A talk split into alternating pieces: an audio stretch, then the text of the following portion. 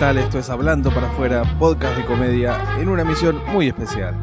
Mi nombre es Nacho Arana, si quieren pueden seguirme en las redes sociales, en especial en Instagram y en Twitter. En Facebook no tanto, no. Facebook me cae cada vez peor, la verdad no la paso bien. Si no me diera tanta culpa, me daría de baja directamente.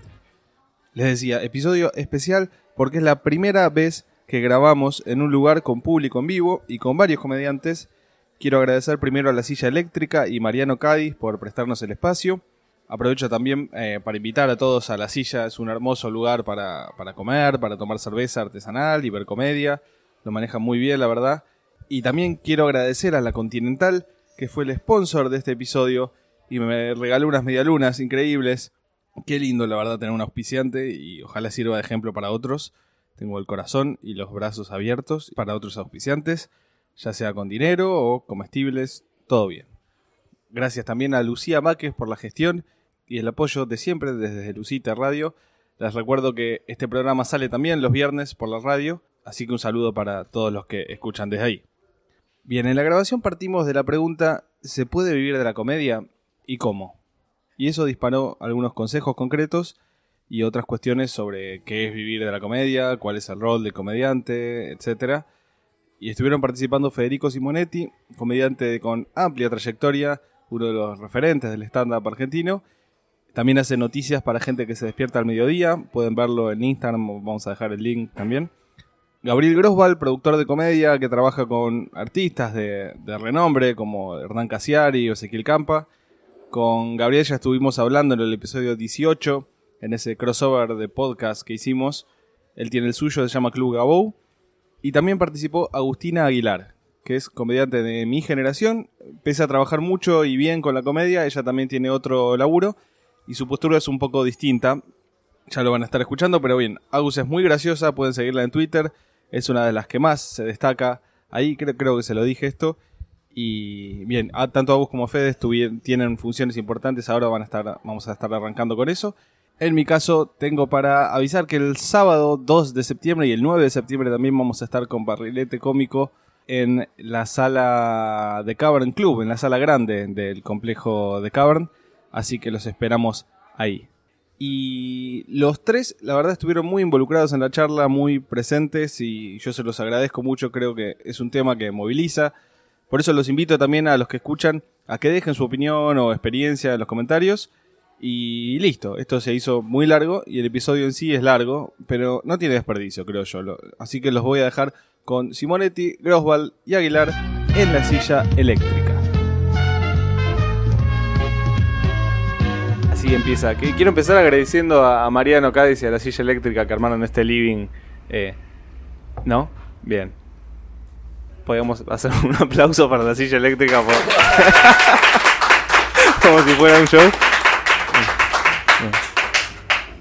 bueno, estamos. Eh, hoy es un episodio especial, es como un experimento que estamos haciendo. Primera vez que grabamos con, con público y primera vez que grabamos con varios comediantes. Y vamos a estar hablando de un tema en particular que ya veníamos anunciando hace un tiempo, que es eh, si se puede vivir de la comedia y cómo se puede vivir. Eh, básicamente vamos a estar hablando de eso. En primer lugar estamos con Agustina Aguilar. ¿Cómo andas, Agus? Bien, todo bien. ¿Todo bien? Bien. Eh, para no olvidarme después, estás por hacer tu primer unipersonal, ¿no? Sí. En octubre. estoy, estoy ahí em, medio cagada, pero contenta. Por suerte salió esa fecha y me obligué a hacerlo. Venía procrastinando mucho tiempo. Eh, y sí, lo voy, a hacerlo en Rafaela, eh, Paraná y Santa Fe. 6 y 7 de octubre. 6 y 7. Sí. bien, hay mucha gente que escucha el podcast allá creo, no sé. Puede, haber un 2 por 1 para los oyentes. De, sí, puede. Genial, bueno, muchos éxitos. Estamos también con Fede Simonetti, a mi derecha. Hola, ¿cómo te va, Nacho? ¿Todo bien? bien? Bien, todo bien. Bueno, Fede, eh, para tu fecha, que, la que tenemos que hablar es el viernes 8. de septiembre, Teatro Chacarera, 2245, asegura tu futuro, va a ser su última función. Despedida, función de pedida. Genial, bueno. Entradas por plateanet.com. Es la última de... ¿Cuánto tiempo llevas haciendo un año y medio, un poquito más. Año y medio. Bueno, hay cosas de las que yo te dije, de ese show, que, que vienen a cuento de lo que vamos a hablar hoy. Ah, sí, sí, claro. Sí, muy bien. Muy bien, bueno, ya vamos a estar, entrar en detalles. No quería anticipar, claro, me imaginé que era. Tenemos también a Gabriel Grosval, está también con nosotros. ¿Cómo estás, Gabo? Muy bien, muchas gracias por invitarme. Muy buenas noches para vos y para toda la audiencia y para todos los radio escucha. Bueno, y tenemos también una audiencia, tenemos gente que, que, ha venido.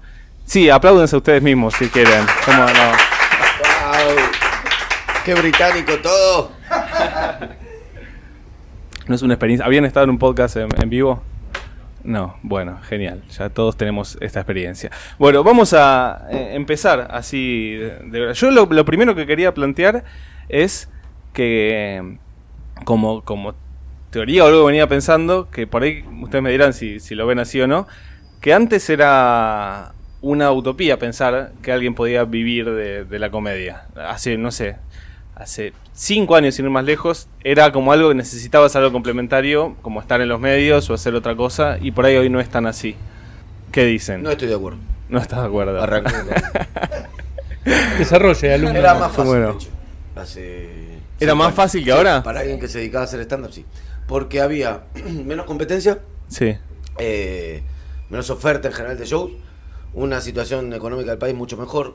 Que así o sea, que hacía que haya mucha gente saliendo, mucha uh -huh. gente yendo, consumiendo lugares y sin ir a ver shows específicamente. Ahora como que mutó y eso podemos hacer otro análisis. Por otro lado, como que el público tiende a mutar, ahora ve eh, personas específicas haciendo stand-up, elige comediantes, uh -huh. ¿viste? Y esos son los públicos más masivos. El de Juan P. González, el de Grego, el de Lucas, el de Malena Pechot, el de que van a ver shows, digamos. Eh. Pero este, en ese momento había como mucha gente, no estaba tan desarrollada la actividad había como mucha gente que iba a ver stand-up, lo que se ofrecía en general era actuaciones en grupo, y en general si más o menos volanteabas y te sacrificabas tenías como muchas más posibilidades por ahí que ahora, que si vos ves un ejemplo claro de eso es que casi todos los shows de Paseo de la Plaza son dos por uno, o a la gorra, o entradas que valen 250 pesos, pero te hacemos pero una, mitad, entran sí. 27 por una entrada, entonces eh, en, ese, en ese contexto es muy difícil, sumado a que se aumentaron la cantidad de ofertas de clases de estándar, sumado a que no sé qué otro tipo de negocio lateral, bueno, en los eventos también hay más comediantes haciendo, así que creo que era más fácil antes. Pero vos decís que había gente que vivía solo del stand, porque también se daba que los que pensaban haciendo stand-up también tenían otra actividad relacionada. Digo, hoy en día lo que yo veo es que hay gente que. solo del stand Claro, lo que hay que definir acá es primero, primero qué es vivir. Ajá. Porque si vos vivís con tus viejos es una cosa, si vivís, sí. tenés una familia es otra, si vivís sola es otra. Uh -huh. Entonces, primero hay que definir de qué hablamos cuando decimos vivir del stand-up o vivir de la comedia. Bien. Y después tenemos que definir qué es vivir de la comedia. Porque si querés yo en tres minutos te digo cómo vivir de la comedia, ¿eh? A ver, es lo que ahora tomamos nota todos. ¿Te lo digo rápido? Vas, te compras tres libros de chistes, te compras un traje, pones un aviso en Google, en Google, eh, en avisos de Google y vas a hacer eventos y haces cinco eventos de cuatro mil pesos por mes. Pero y te tienen que salir esos eventos. No, no, no. no si vas a hacer eso, tenés que hacer eventos de 1200. Pues no importa, digo, lo, no importa, digo, haces volumen, trabajas 20 días por mes y tenés un trabajo y vivís de la comedia. Ahora, ¿eso es vivir de la comedia? ¿O vos lo que querés es que la gente te vaya a ver por el tipo de humor y la comedia que vos haces eh, a un teatro? ¿Qué es vivir de la comedia? Definamos eso, porque la verdad que los colores y los matices son un montón. Hay un montón de gente que vive de la comedia desde hace muchos años, pero ahora si vos lo que querés es hablar de vivir del stand-up, tal como lo conocemos hoy, Claro. es otra cosa. Yo lo planteaba desde ahí, desde digo, hace unos años para mí no había muy, muy- mucha gente que solamente con funciones de stand up en teatro donde sea pudiera que sea sustentable y solamente estar con, con eso. No estoy de acuerdo, insisto. Vos decís que sí o que Yo que vivía había- hace cinco años de hacer stand-up. ¿Vos cuánto Más hace que vivís solo de-. Y clases. O Ajá. sea, me Pero eran muchos, que- eran muchos. Estaba Celsi, estaba Pugliese Sangiao. Pugliese, Eh, Campa. Campa, Malena. Bueno, vos. Pero yo era productor. eh, Picoto. Picoto. No, está bien, distinto, pero también del, de la amplia teta, digamos. No, no, a- había- Picoto vivía de lo mismo. Eh, Dani Niborski en ese momento sacaba la misma más o menos cantidad. Lo que pasa es que hay que. Para mí hay que entender. A ver, se puede vivir del stand-up, implica un montón de, de posiciones en la cancha, que no son todas estrictamente el stand-up.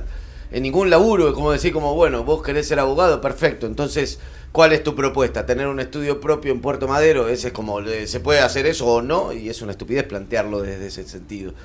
Dar clases es parte de vivir del stand-up, que además es algo que no solo te da guita, sino que te da muchísima formación como comediante dar clases. Enseñar te hace aprender un montón y es lo, es, es lo más gratificante. Lo- creo que hay un proceso de cuatro o cinco años en donde uno tiene que direccionar todo a poder sobrevivir siendo un profesional de hacer comedia. Y eso implica un montón de cosas, desde achicar la economía hasta dar clases, hasta eh, darse una estrategia general sobre todo también. Es algo que tenés que planificar, decir, bueno, mi economía van a ser, tengo que dar clases, tengo que tratar de hacer eventos, tengo que hacer esto y tengo que decirle sí a todo durante cuatro años. Es como, perdón, es como cualquier profesión. Un médico, para vivir de la medicina, tiene que primero ir a la universidad. Sí. Esto es lo mismo. Acá hay un proceso, hay que hacer un desarrollo muy intensivo donde hay muchísimos sacrificios para que el día de mañana, con suerte, puedas vivir de la comedia. Eh, yo durante muchos años trabajaba en, un- en una oficina de 9 a 18. A las 18 me iba al Paseo de la Plaza a volantear y a hacer funciones. Muchos años, ¿no? Un año, dos años. Siempre digo lo mismo, a mí me llevó 5 años empezar a ganar algo de plata con el stand-up. Y ahora veo comediantes que me dicen, no, ya hace, hace un año que estoy y no... Bueno, a mí me llevó 5 años. Claro, sí, sí. Digo, iba todos los días. Yo en un momento producía 14 shows en The Cavern al principio, por semana. Era una locura, pero me rompía el orto. Y, y me parece que es parte de- del, del, del- de lo necesario para. Con, si te- repito, hay una, una instancia de suerte también para poder vivir de esto. Ujú. Eh, a- aparte de eso, pero hay que hacer el sacrificio. Yo veo que mucha gente no hace ese sacrificio. O no está dispuesto a hacerlo, o no lo hace porque no le sale, qué sé No, yo. o ve también que hay un pibe que hace seis meses que hace videos en Instagram y ya llena teatros, entonces se apuesta a eso como y para a bueno, ese modelo. claro, decir bueno, en el menor tiempo pegarla o lo que sea que signifique pegarla. Pero ponele, respecto a lo que hablaba Gabo de la, la gente por ahí está hace un año y, y ya quiere vivir de, de la comedia. Yo algo que me acuerdo de Asegurar tu futuro, que en un momento hablabas de eso, que decías como que te voy a parafrasear, no, no, lo voy a decir a mi manera, la, la idea que me quedó, vos corregime si estoy diciendo algo totalmente contrario a lo que quisiste Que decir. había que matar judíos, es como, no, pero Nacho. Estaba leyendo entre líneas. Eh, no, no, no, que, que vos decías como que, que un poco había que jugársela porque también sos, como, sos una persona de clase, no te vas a morir de hambre, no vas a salir y No, decir, no te vas. eh, Una, cuando, cuando yo dejé de laburar ahí en el, yo laburaba en Canal 7, que cobraba bien, además tenía un sueldo fijo y si ahora sería empleado y no sé, ganaría, no sé, 50 lucas y, y tendría resuelto un poco la economía. Y, y, y laburaba en ese canal, era, era como un ejército de zombies, los trabajadores de Canal 7, no todos, pero muchos que tuvieron por ahí en un momento una cosa vocacional, de decir por ahí yo quiero ser camarógrafo, quiero ser esto y el otro, y entraron como en una máquina que es el chabón que flasheaba, no sé, hacer cosas como Spielberg, termina abriendo una cámara y poniéndosela al director del ANSES, haciendo un plano 4x4, ¿viste? Y mientras mirando el celular, mientras el chabón habla y dice, bueno, en ANSES intervenimos con 470 planes, no sé qué, y ese es como el futuro del chabón. ¿Se resolvió su economía? Sí, su vida, una mierda. Claro. Entonces, esa era una ecuación que en el canal yo la vi muy patente. Y dije, la verdad me estoy aburriendo como loco yo haciendo esto y tengo que, que por ahí eh, pensar en, en un esquema de... Y, y ese salto sí lo, lo, lo pude dar, pero te genera un montón de incertidumbre. Pero el problema es que el- yo siento que el mercado te, te brinda certidumbres que son falsas. Por ejemplo, la de Canal 7, que o sea, Ujú. juntar guita para gastártela en el tratamiento de quimioterapia no está bueno como concepto. Entonces, es, es como entras en lógicas de mantenimiento donde uno tiene que entenderlas como negociaciones. Siempre todo lo tenés que entender como una negociación, no como una polaridad de situaciones. No es que de golpe vas a vivir del stand-up o vas a no vivir del stand-up. Sino tenés que ver cómo ir, cómo ir trasladando, cómo generar ingresos, qué te genera, no, cuál es la apuesta, identificar la apuesta, por ejemplo. Primeros cinco años, o sea, no podés esperar que te vuelvan cosas en general. Porque para mí los primeros cinco años los tenés que destinar a aprender el oficio. El oficio que es lo que decía Gabo, agarrar y, y ir a hacer eventos de mierda para gente que te quede como el culo y que te boluden y vos digas, "Ay, pero cobré tres lucas y te volvés así a las 3 de la mañana triste. eso tenés que aprender. Si vos no haces eso, bueno, sí, también. O sea, se puede ser lauriente en el mundo y sí, si naciste lauriente, si no. Mira, yo te voy a dar un buen ejemplo de lo que es para mí un, un desarrollo de carrera. Para mí, un- una cosa que se habla bastante poco y para mí es un ejemplo casi perfecto, diría, eh, de lo que es el desarrollo de una carrera es el de Dalia Goodman. Dalia en un momento decidió empezar de cero en el Bululú y estuvo creo que un año o dos años. Después se fue al Paseo de la Plaza, estuvo en The Cover uno o dos años. Después se fue al Belma, estuvo una cantidad de años. Y recién ahí se fue al Maipo. Entonces, eh, cada vez buscando una sala más grande, primero llenando la más chica. Hizo un trabajo de hormiga, porque hay que estar dispuesto a decir, le dedico una cantidad de años a este desarrollo, pero lo hizo y le salió bien. Y a mí me parece que ese es un buen, un, un- un buen sistema. Y que definió un nicho también, porque, digamos, ella, no sé en sus comienzos, pero tiene un público recontra marcado por target, edad, intereses. Sí, y- pe- y- igual, igual en honor a la verdad, Dalia tuvo un empuje muy fuerte con la tele. Y yo esos fenómenos no los considero porque se te pueden dar como no. En mi caso no se dio, por ejemplo. Sí, pero Dalia estaba en la tele y no es que se fue al Maipo cuando estaba en la tele. No, no, pero, pero tenía una, pero Dalia tenía una especie de trascendencia que traccionaba de los medios, no traccionaba desde, hasta que fue encontrando, o sea, muy bien acompañado, muy bien construido y todo.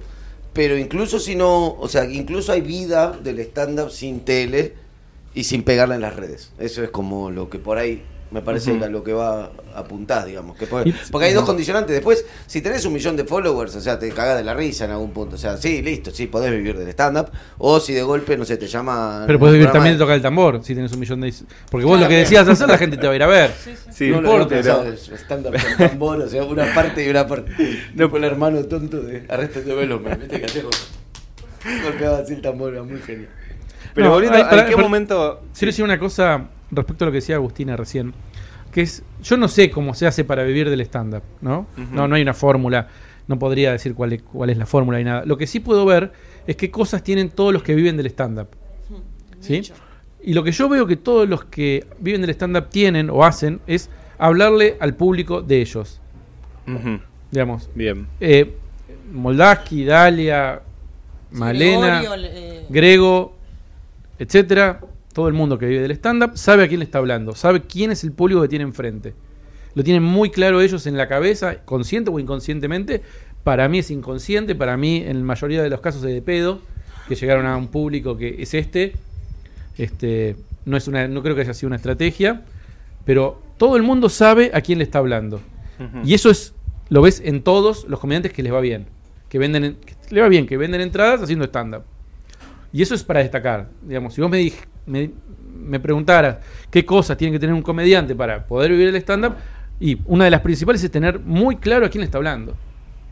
De ahí Claro. también sale el medio a través eh, del cual le hablabas, porque vos sabés que en Instagram el, el pibe que tiene tiempo de ponerse a ver videitos de Instagram no es el, el- el tipo de 35 años, capaz que ve un video.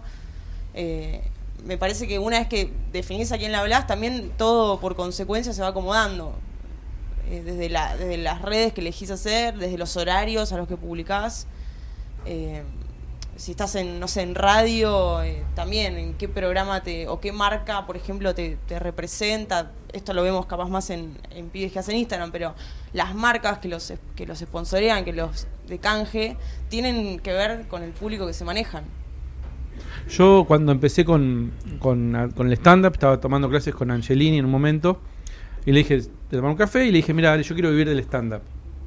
Y él me miró como casi riéndose, como diciendo, y sí, todos queremos vivir del stand-up. Es como, nada, me desanimó bastante, la verdad. Eh, y yo empecé a ver, dónde, empecé a, por mi cuenta, a ver dónde estaba el negocio. Y yo me daba cuenta que los que hacían, los que habían triunfado en el negocio de la comedia, en Argentina eran Scott y Fábregas, que hacían cómico. En ese momento yo trabajaba con Dalia, Dalia me recomendó una charla con Scott, me reuní con Scott, le dije, mira, yo quiero producir, quiero aprender a producir en forma profesional. Y él lo que me dijo es, producí algo. No, no, no, hay, no te voy a tener de acá trabajando gratis o andá y producí algo y ahí vas a aprender. No hay una escuela, no hay una forma de aprender más que produciendo uno mismo. Y bueno, ahí empecé. Pero digo, había un... Lo que yo identifico ahora es un deseo muy fuerte mío de, de vivir de esto. Y, y, bueno, en el medio se, me, me- me divorcié de mi ex esposa. Digamos, no, no- casi no, no me importaba lo que tenía que dejar en el camino para lograr el, el objetivo. Le puse mucho esfuerzo y mucho sacrificio y muchas horas. Con Fede, a- con Fede nos hemos comido inviernos enteros No, volanteando. Nos hemos puteado en el pasillo, paseo de la plaza. paseo, mil veces por volanteos. Ahí nos hicimos amigos, ahí nos conocimos. Y eh, hay, hay, hay, hay- para mí hay una cosa muy importante para identificar que es que es como algo que a mí me pasó con la literatura. En una época yo quería ser escritor y entonces escribía, escribía, y leía libros a lo loco y le escribía, escribía. Y después me di cuenta que me enamoraba más la idea de ser escritor que escribir todos los días. Esa es una pregunta importante para que se, se piensen realmente los que quieren vivir la comedia.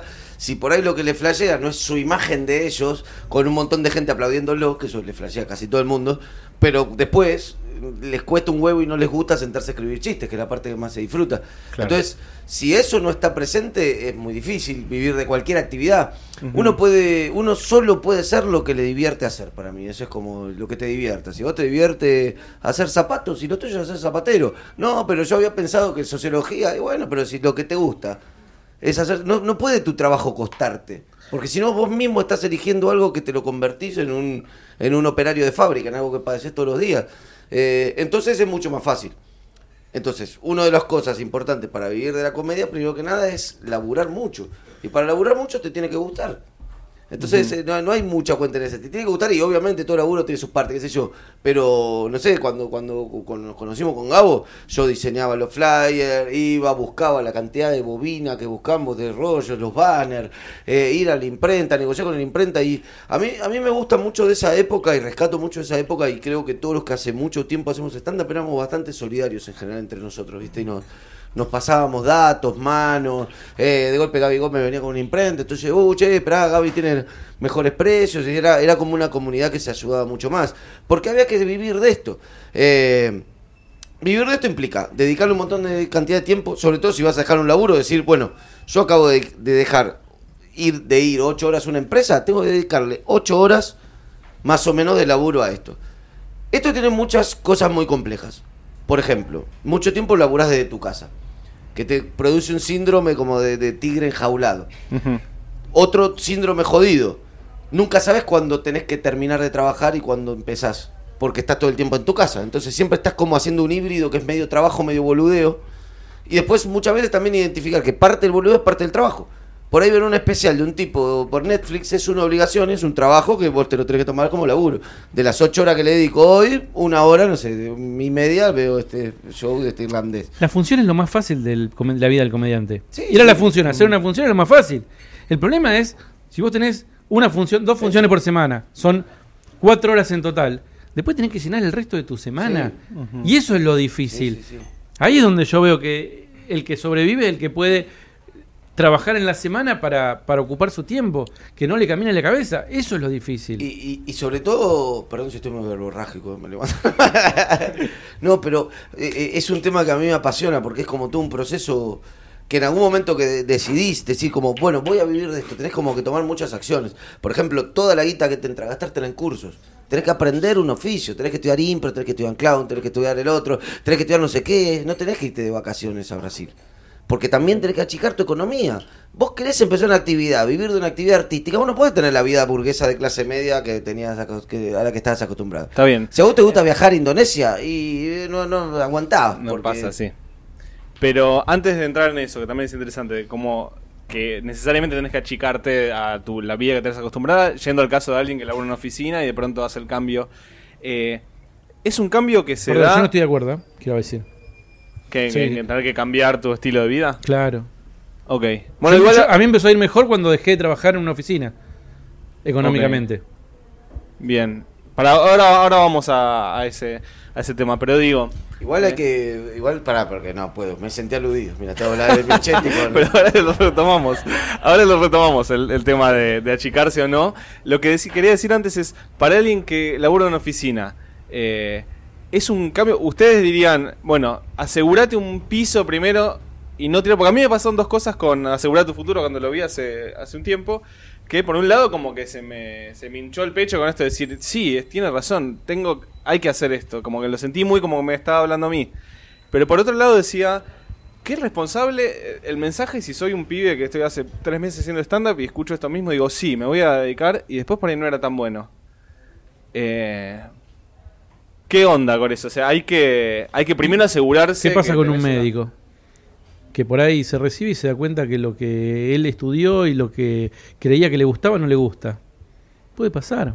Y puede volver a empezar. Si eso también es otra cosa, como que no es que se te termina la vida. Lo que sí, lo que sí te digo, lo que sí te digo es, Si vos estás 8 o 9 horas en una oficina y hay un pibe que está 8 o 9 horas de las 4, 4 duerme, 2 escribe, 3 se pone a ver especiales y qué sé yo, no lo alcanzás más.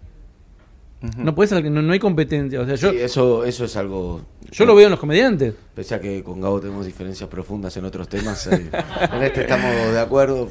No, y- 100%. Si vos, si vos querés ser un profesional de algo, tenés que comportarte como un profesional. Si es Claro. tu segunda actividad, siempre le podés dar una deca- dedicación con lo que te sobra del día. Tenés un techo, digamos. No, algo que lo que decías de mm, del pibe que capaz se da cuenta que no es bueno o que a los tres meses ve eh, el show de Fede y, y flashea. Me parece que hay algo que también que no se habla tanto o se, o se, se tiene muy da- se da por sentado y no es tan así, que es el registro. Eh, que hay comediantes que no lo tienen y bueno, y- perdón, ¿no? Pero por más que actúes mucho, que hagas muchos cursos, si eso no lo tenés, sí. no, lo, no sé si lo vas a aprender No, no, tan claro. fácil. Pero también hay otro caso que alguien que dice, bueno, por ahí no soy tan bueno, pero, pero labura y laburando llega igual a ganarse un espacio. ¿Cuántos comediantes te pasó a vos, Gabo, con, en el tiempo que vos lo viste y decís, qué mamarracho este chabón? Qué desastre, y pasa el tiempo y el Oficio, chabón tienen oficio. Labura y vos decís, sí, como, se para, sí, está bien, hace lo podés eventos, hace... se ríe, qué sé yo, y subsiste, subsiste en otro mercado, qué sé yo, en otras formas. A mí, yo, yo con, volviendo a lo anterior, quería como dividir la discusión entre una cosa y no, porque me parece que lo que plantea Gabo de, de lo del respecto al estilo de vida tiene que ver con que yo creo que la pregunta si se puede vivir el stand-up está eh, supeditada que vos no metas goles. No metas goles. El ejemplo, da- Dalia es una mina que metió un gol. Vos produjiste a Malena, metiste un gol. ¿Entendés? O sea, entonces, obviamente no cambiaste tu nivel de vida y te fue mejor y un montón de cosas. Pero a veces podés vivir también sin meter goles, sin tener grandes sucesos que hacen que te dispare la taquilla, que te entreguita y todo eso. ¿Se entiende? Y Que está, tiene- lleno, está lleno de ejemplos. Está lleno de ejemplos de eso, por Eh. eso, lleno de ejemplos. Pero para llegar a ese ejemplo sí necesitas necesitar menos cosas económicas. ¿Se entiende? O sea, por ejemplo, yo vivía en el centro y tenía un auto cuando laburaba en Canal 7. Y después dije, o sea, ahora me significaría, no sé, no sé cuánto cuesta una cochera, porque hace mil años no tengo auto, pues lo vendí por eso. ¿Para qué voy a tener un auto? Para hacer un evento cada tanto me sale más barato tomarme un, un taxi en la calle, irme Claro. hasta Hurlingham, hacer un evento y volver. Ponele. Tu economía para mí la tenés que achicar para poder resistir. Junta un poco de guita y, y, y, y nada, entre otras cosas, si tenés auto, vendelo y después vemos. No, sí, estoy de acuerdo. Pero bueno, no decías que no. Hablando- que- No, no, no. Yo lo que quiero es, lo que digo, sí, y esto más allá de la comedia, es, me parece que el trabajo en relación de dependencia es una porquería. Y claro, porque... Quiero decir que no. No, y, y- puedo y- defender. Sí, sí, sí, sí. Y que a mí, en lo personal, me empezó a ir bien cuando pude no estar nueve horas sentada por un sueldo todos los meses en una oficina. Porque tenía una base de cosas. Hay unos meses que me va mejor, unos meses que me va peor. Pero, cuando, pero en, el promedio me va mejor. que- Me da paso. eh, no, yo. Pa, no sé, capaz yo tuve mucha suerte, pero en mi laburo de oficina pude, o sea, tengo mucho tiempo para dedicarle al stand-up. Eh, Que espero que no me no escuche mi, mi- mi jefe. Pero lo tengo, y como es una productora, también eh, con el tiempo fui metiendo un poco de humor, en, en, ya sea en la radio, en, en las notas. eh, paradero, perfil y, y un par de cosas más. Entonces no me siento tan alejada. No es que digo, uy, soy call center de un banco y mi única posibilidad de hacer humor es jueves a las 10 de la noche. Y verduguear a los, Claro, a los clientes. Claro. Estás picando piedras, digamos, la pasás bien dentro de toda tu laburo. no Entonces, una- no, no, o sea, eh, eh, cuando dicen, ah, el oficinista que hace stand-up, eh, y no sé, depende, yo no me quejo mucho. Está bien, obviamente que si, si pudiera hacer lo que hago en laburo en mi casa, estaría chocha, pero es muy personal también. Yo creo que hay gente que necesita un, un límite o, o algo para laburar. Yo no, no sé si podría eh, ir y, y- y hacerme un esquema de trabajo. Agus, ¿conoces a alguno de los comediantes que vivan de la comedia que además trabajan en una oficina?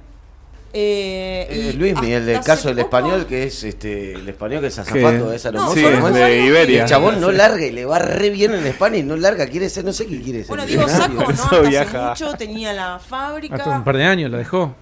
Claro, no hasta, eh, bueno, pero digo, no ahora, pero pero a qué vamos con esto? ¿A que no se puede? ¿A No, digo que me parece que me parece que es mucho más fácil que te vaya bien si le dedicas todo el día a, a tu oficio y si te preparás. Me parece que si tienes todo el día disponible Ah, para bueno, hacerlo, sí. es mucho más fácil de que te, va, que te vaya bien. Igual para mí, yo me pasa algo que eh, yo tiendo a ligar mucho la estabilidad económica con la emocional, con la creativa. Entonces, si de, de mí depende, o sea, de- si de mis chistes dependen que yo pague el alquiler, me lo voy a tomar distinto. Claro, bueno, me eso es a- muy interesante, me lo habías planteado la otra vez. Claro, me voy a autoexigir, la, la voy a pasar como el orto. Pero porque yo soy así. Eh, quizás eh, en el caso de Feo se, se lo toman distinto, pero digo, vengo como en un, en un ciclo de consumo y, y- y también que digo, si yo ahora tengo pensado vivir de stand-up, tengo que dejar de usar la tarjeta de crédito de acá a dos años, por lo menos. Eh, por- Yo te, yo te aseguro que no, lo que pasa que es un salto que... igual es otro momento del país que cuando lo pegue, y eso no es, no es este menor. Pero me parece que es un salto que en realidad el tiempo que te... O sea, eh, puedes hacer mil variantes y si tu laburo es medio creativo y lo utilizas creativamente y te divierte, etcétera, etcétera, sí, pero si ganas más horas para stand-up, es más probable que Obvio. seas mejor comediante, es más probable que te vaya mejor y que te entre más guita. O sea, es como una cuestión media probabilística. Igual el otro día, no creo que hablamos con Félix de esto, que, de que los comediantes que estamos eh, en este lugar de que, de que no la pegamos, no somos masivos, pero no estamos hace poco. no Habla por vos. Un tarado. tío. Porro. No, digo, no tenemos, no es que yo ahora renuncie al laburo y me llueven propuestas para ir a actuar, o sea, No, pero te las yo. haces, Agus. O sea, sabés que te las haces y laburás un poco más. O sea, eh, em, y necesitas, no sé, o sea, como que. Es una, es una decisión. Es una decisión, es una decisión que se negocia. Que Claro, tiene que ver bueno. con muchas cosas, culo, vuelta, no sé, o sea, miles de factores. Pero en un momento, si te ajustás lo máximo, o sea, y ves que te encontrás la pileta, es como hay que pegar ese salto. Hay ¿Vos que sentís pegarlo. que hay cosas que harías si no lo... O sea, cuando estás laburando, no pensás, bueno, si yo no estuviera laburando, estuviera seis meses solo, ¿qué otras cosas harías que no estás haciendo hoy? No, creo que lo un- cuando me lo planteo es cuando quiero viajar y no tengo días de vacaciones. Ese es el único momento donde digo odio tener 24 días hábiles de 365. Eso es lo que más me pesa. Pero después la verdad que, como esto, como logré adaptar un poco lo que me gustaba con mi laburo, porque ya te digo, tuve el culo de que era una productora, de que se me abrió el espacio, de que mi jefe le copaba, de que se dio todo, eh, nunca, no, no me pesa. Eh, entiendo igual sí, que si yo Entonces estás contenta, querés seguir trabajando así y haciendo comedia. Sí, Ah, la verdad que buenísimo. por ahora sí, o sea, no, no. En algún momento, hace dos años, ponerle dije, bueno, ¿qué pasaría si yo trato de equiparar eh, mi sueldo, como para dar un ejemplo, entre lo que hago con stand-up y mi laburo? Y estaba actuando cinco veces por semana, laburando nueve horas por día.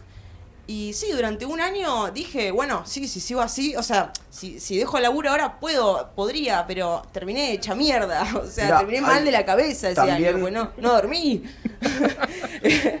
Como, digo, bueno, muy lindo el experimento, pero me costó un... Pero porque estaba haciendo las dos cosas.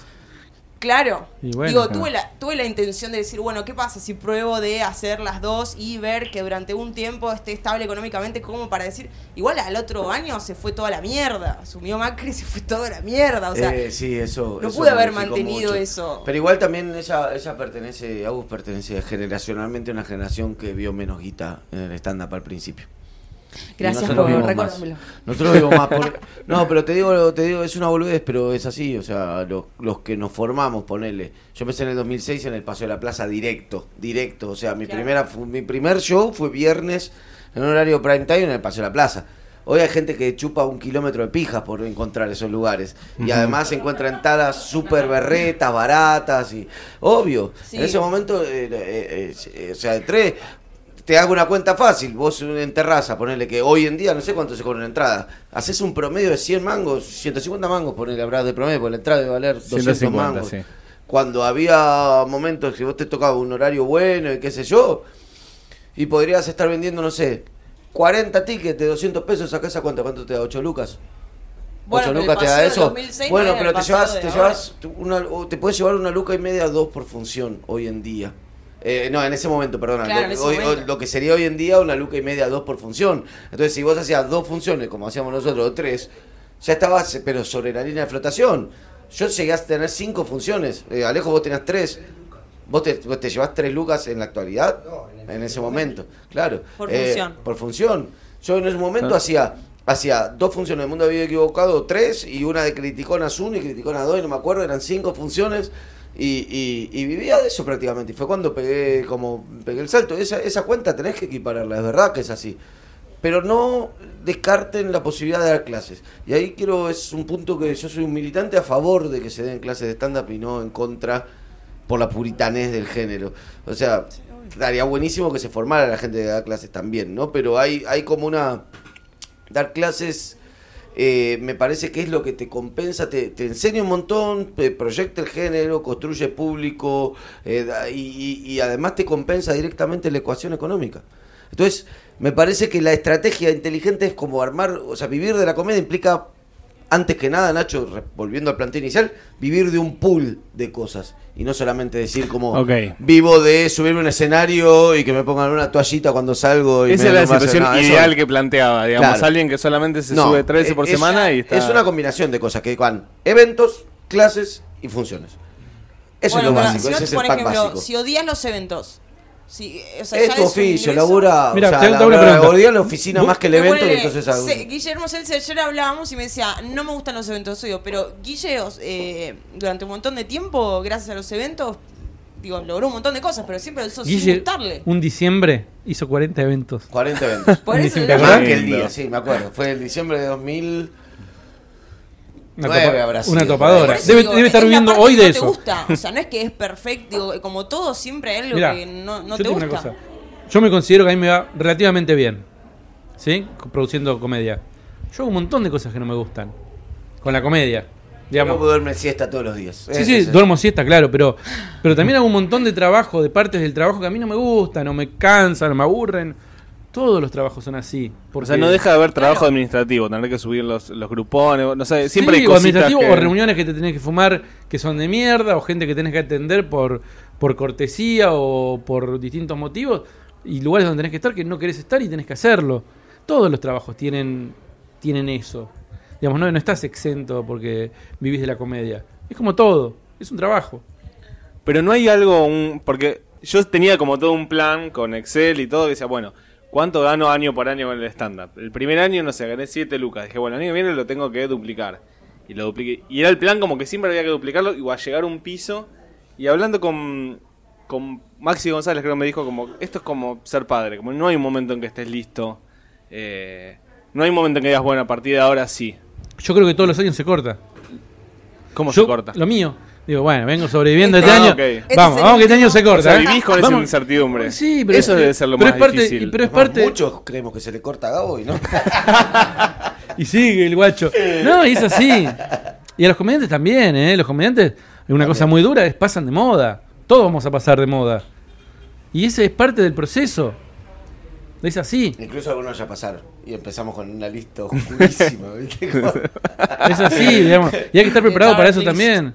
Vos no podés ser tan racional a la hora de elegir el trabajo. Depende, para mí hay, hay, hay como... ah, depende, depende, depende, pero sí te tenés que dar un diseño, hay como dos esquemas, hay un esquema económico por un lado y después una planificación de una carrera, una identidad y un montón de cosas que, que implica eh, profesionalizarte y, poder ser un artista eh, a nivel en buen sentido, ¿viste? Un artista en el sentido de un tipo que abre su alma arriba del escenario y cuenta cosas y es profundo. Y eso también se construye y se hace, pero no necesariamente una cosa está vinculada a la otra. O sea, yo lo que creo es que al revés, vos para, primero para construir tu identidad como comediante, como artista, una voz propia y que se produzca eso que por ahí él mencionaba de Dalia, ¿viste? De construir una identidad con un público y que después ese público te vuelva. Lo primero que necesitas es solucionar la cuestión económica. Porque si no, sos un semiprofesional. Y el que es profesional te rompe el orto en cuanto a distancia que te pueda sacar de dedicación al laburo. De dedicación no es lo mismo si algo le dedicas dos horas por día que si dedicas 13. Por eso yo, cuando al principio preguntaba si se puede vivir de comedia, yo dije, sí, es muy fácil. Porque lo, yo considero de verdad que es muy fácil, es- muy fácil vivir la comedia. No sé si si- te dedicas, digo, si te contás, contar chistes y haces eventos, y sí, ahora, ¿qué es lo que vos querés? ¿Vos querés ser un artista? No, ¿Querés contar, pero- querés contar tu visión del no, mundo? pero no estoy de acuerdo en el sentido que no desligues esa parte. Porque en realidad tenés que pensar estratégicamente. Contar chistes haciendo eventos, en eventos de mierda y todo, te da un montón de oficio que después cuando querés contar tu chiste sobre el aborto, lo También. sabes tirar mejor. Sí. Bueno, pero ¿Entendés? podés- Entonces- ese oficio lo puedes adquirir a No. la gorra en un sótano, Sí, ¿no? eh, como que- autoflagelándote en un cumpleaños. Pero, pero es mejor que lo adquieras por tres lucas, porque eso te independiza de la oficina. Pero no sufre ahí el, artista, el Sí, tu yo sufrís, artístico como... sufrís y te curtís y te la bancás. ¿Entendés? Parte del laburo es bancártela, forjar una capa que vos digas, no estoy en juego todo el tiempo. No es que me, me- me- genera conflicto con mi identidad si me fui a un show de mierda en, en, no sé, en Hudson y, y se me cagaron de la risa una reunión de mecánico de fin de año. ¿Qué carajo te importa? Vos volviste con tres lucas que te son ¿Sabés para qué te sirven? Para pagar las Avignon el curso de improvisación. Ese tipo de pensamiento estratégico hay que tener. Porque si no es como tratar de planificar una carrera que sea de vivir sin en ningún momento pasarla mal. Y en realidad al revés, poner una balanza, cuán mal la pasas en, en- o cuánto tiempo le dedicas a una oficina a algo que la rentabilidad, y rescato lo que dice Gauss, se la lleva un tipo que no tiene nada que ver con vos. Pero Todo lo que vos producís se lo lleva otro. Por ahí no, en, cuando vos laburás en una productora, por ahí no en un laburo más creativo y que podés ir No, negociando digo, pero eso. quiero a ver, plantear a ver si está la posibilidad o están de acuerdo conmigo. ¿Se puede, por ejemplo, tener un laburo part-time de 5 horas y vivir de la comedia? ¿No sería Se ser puede hacer, profesional? se puede Sí. hacer cualquier cosa. Ahora, Ah, bueno. se puede hacer ¿Le cualquier cosa. 8 a la comedia? Joya. Sí. Yo no, porque no laburo part-time, pero digo, si vos tenés un laburo de 5 horas que te paga el alquiler, que vos decís, listo, por lo menos no tengo que preocuparme por el alquiler. Bueno, ahí va, ahí va. No tenés que prostituirte tanto en eventos de mierda, ¿podés? Digo, ¿podés Para mí, hacerlo? prostituirte en evento toda la vida. Yo, yo soy Bueno, militante pero bueno, de no, yo no pasarla estoy de como el acuerdo. orto como comediante es Pará, fundamental y, para ser y en la mejor. oficina también te prostituís. Estás dándole tu plusvalía a un tipo que es el dueño de la empresa. Está bien, pero yo digo, eh, eso es el... Re Marcita, eh. Dijo por, por plusvalía. Sociales. Vamos a Yo tener no que editar esa parte. Si bien sí, estoy ahí, tengo un primer horario, yo no siento que me prostituye, porque de las 8 horas que estoy ahí, eh, mi laburo lo puedo sacar rápido y dedicar 7 horas y media a la comedia, si quiero. O lo hago lento y hago 6 horas un trabajo por el que me pagan. Pero digo, Yo no- el que labura part-time son 4 horas, son 5 horas. ¿No puedes dedicarle después 6 a la comedia y vivir y ser profesional? O sea, tiene que ser sí o sí que las 24 horas No, de tu no, vida estamos hablando de una persona, estamos hablando, cuando hablamos nosotros con, con Fede, y estamos dando este ejemplo, qué sé yo, estamos hablando de una persona que, obviamente, vos por ahí hiciste un año de stand-up, te empezaron a seguir por Instagram, tuviste la suerte, eso no, está fuera de la ecuación, la, la suerte, digamos, como variable. Estamos hablando de el desarrollo de una persona que tiene algún talento, alguna... No diría algún talento, alguna facilidad para hacer reír, alguna Vocación. alguna vocación, Vocación, y qué sé yo, y quiere vivir de la comedia.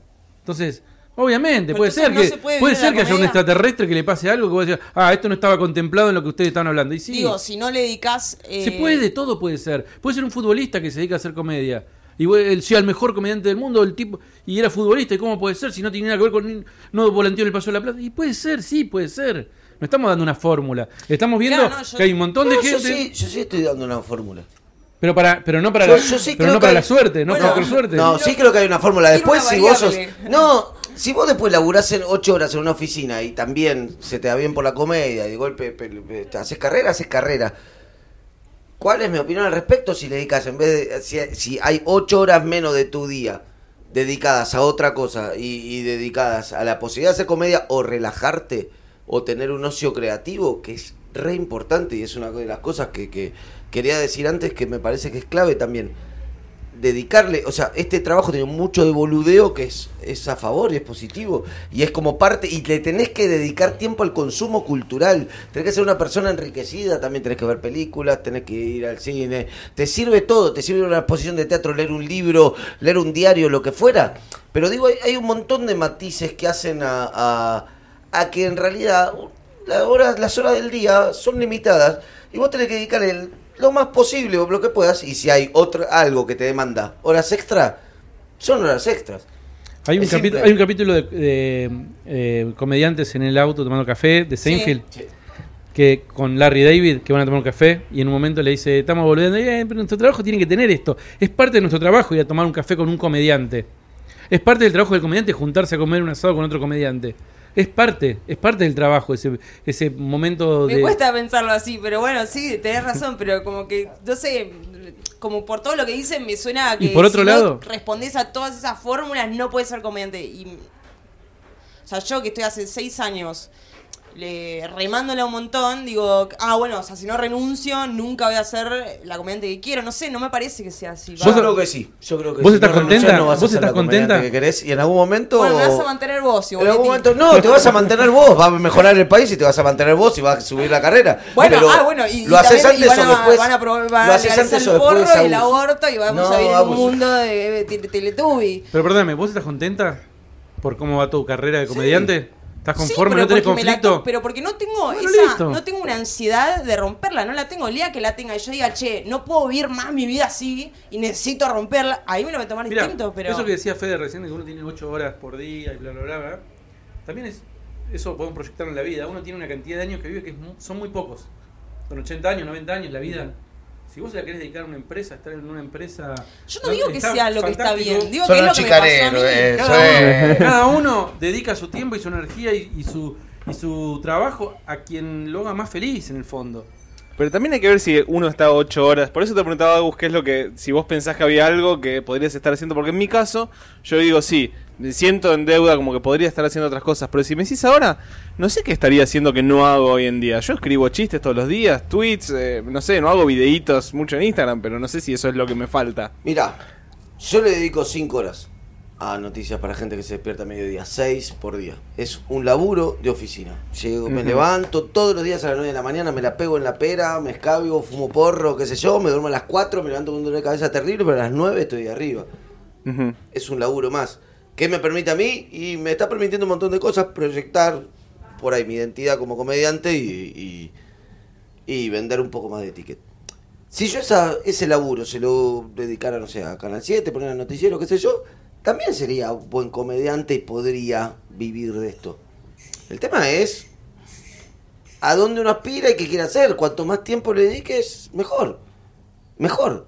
Si se puede hacerlo con 5 horas en el medio para una- un coso part-time, excelente. Si vos en 3 horas resolves por ahí tu economía, por ahí que pegás un programa de radio, que directamente no está vinculado estrictamente con hacer stand-up, pero pegas un programa de radio y te aporta, no sé, 10 lucas por mes, y bueno, está buenísimo porque después completás con alguna cosa. No, pero aparte el programa, el programa de radio te va a hacer tener una audiencia, una audiencia que le va a gustar Exacto. lo que vos haces, y es una audiencia Eh, que, eh, que eventualmente le puedes vender una entrada. Por Y eso también es vivir de parece eso es lo ¿o no? importante. Claro, pero Es que hacer radio, un programa de radio pero y hacer shows es vivir de Pero para mí lo importante, si vos decís yo quiero ser comediante o quiero vivir de la comedia, es formar tu público. Que Sí. por Claro, ejemplo, lo que está haciendo Fede de con su programa de, de noticias. Es el público que le gusta el programa de noticias, que le interesa el humor que yo tengo, con un trabajo que yo hago, que no es remunerado, y lo que sea, y que me lleva un montón de trabajo, él está trabajando para él.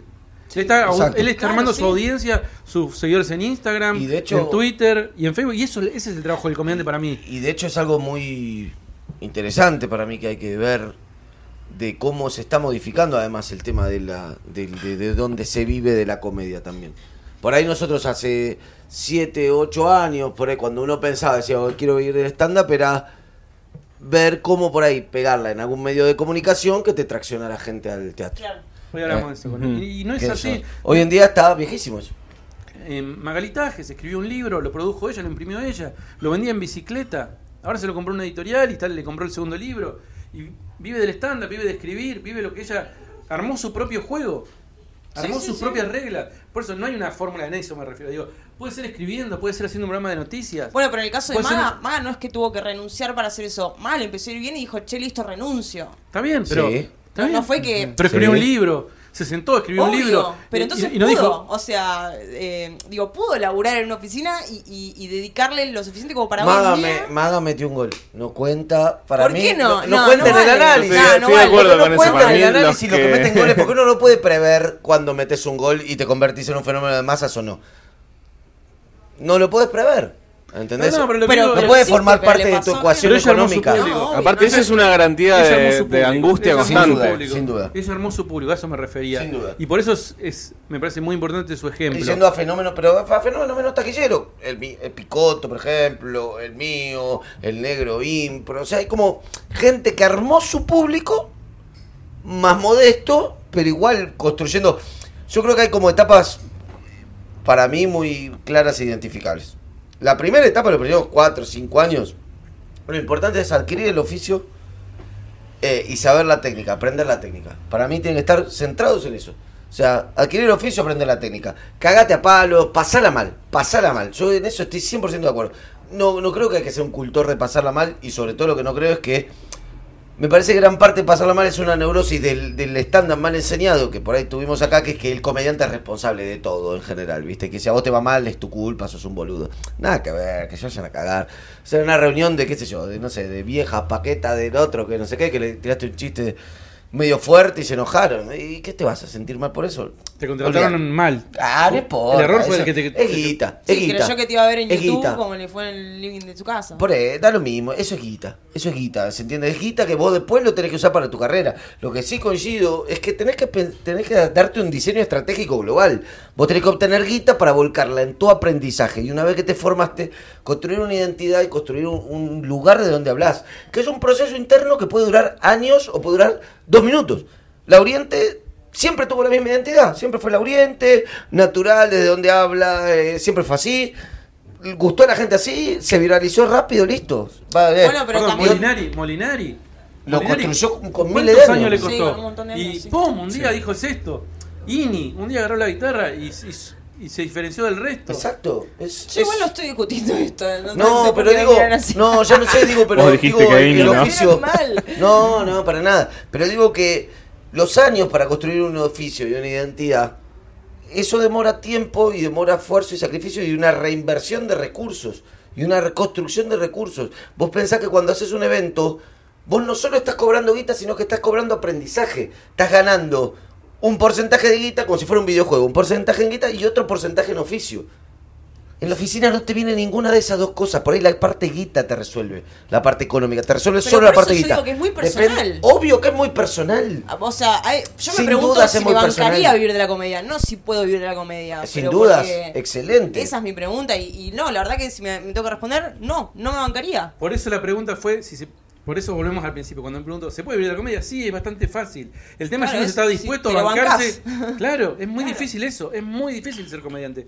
Yo que me la paso trabajando con comediantes, y a mu- muchos de los cuales se dedican solamente a la comedia, es muy difícil la vida del comediante, no, no ir a hacer la función, eso es lo más fácil, lo más lindo. En cuanto a lo difícil, linda. ¿qué es lo más difícil? Adquirir, digamos, tener la una rutina ser más trabajo, impermeable al... levantarse todos los días a las 9 de la mañana, tener saber que tenés que escribir el vacío, el vacío, La no saber. cabeza. La cabeza. La incertidumbre, todos los meses, la incertidumbre. No, yo me muero.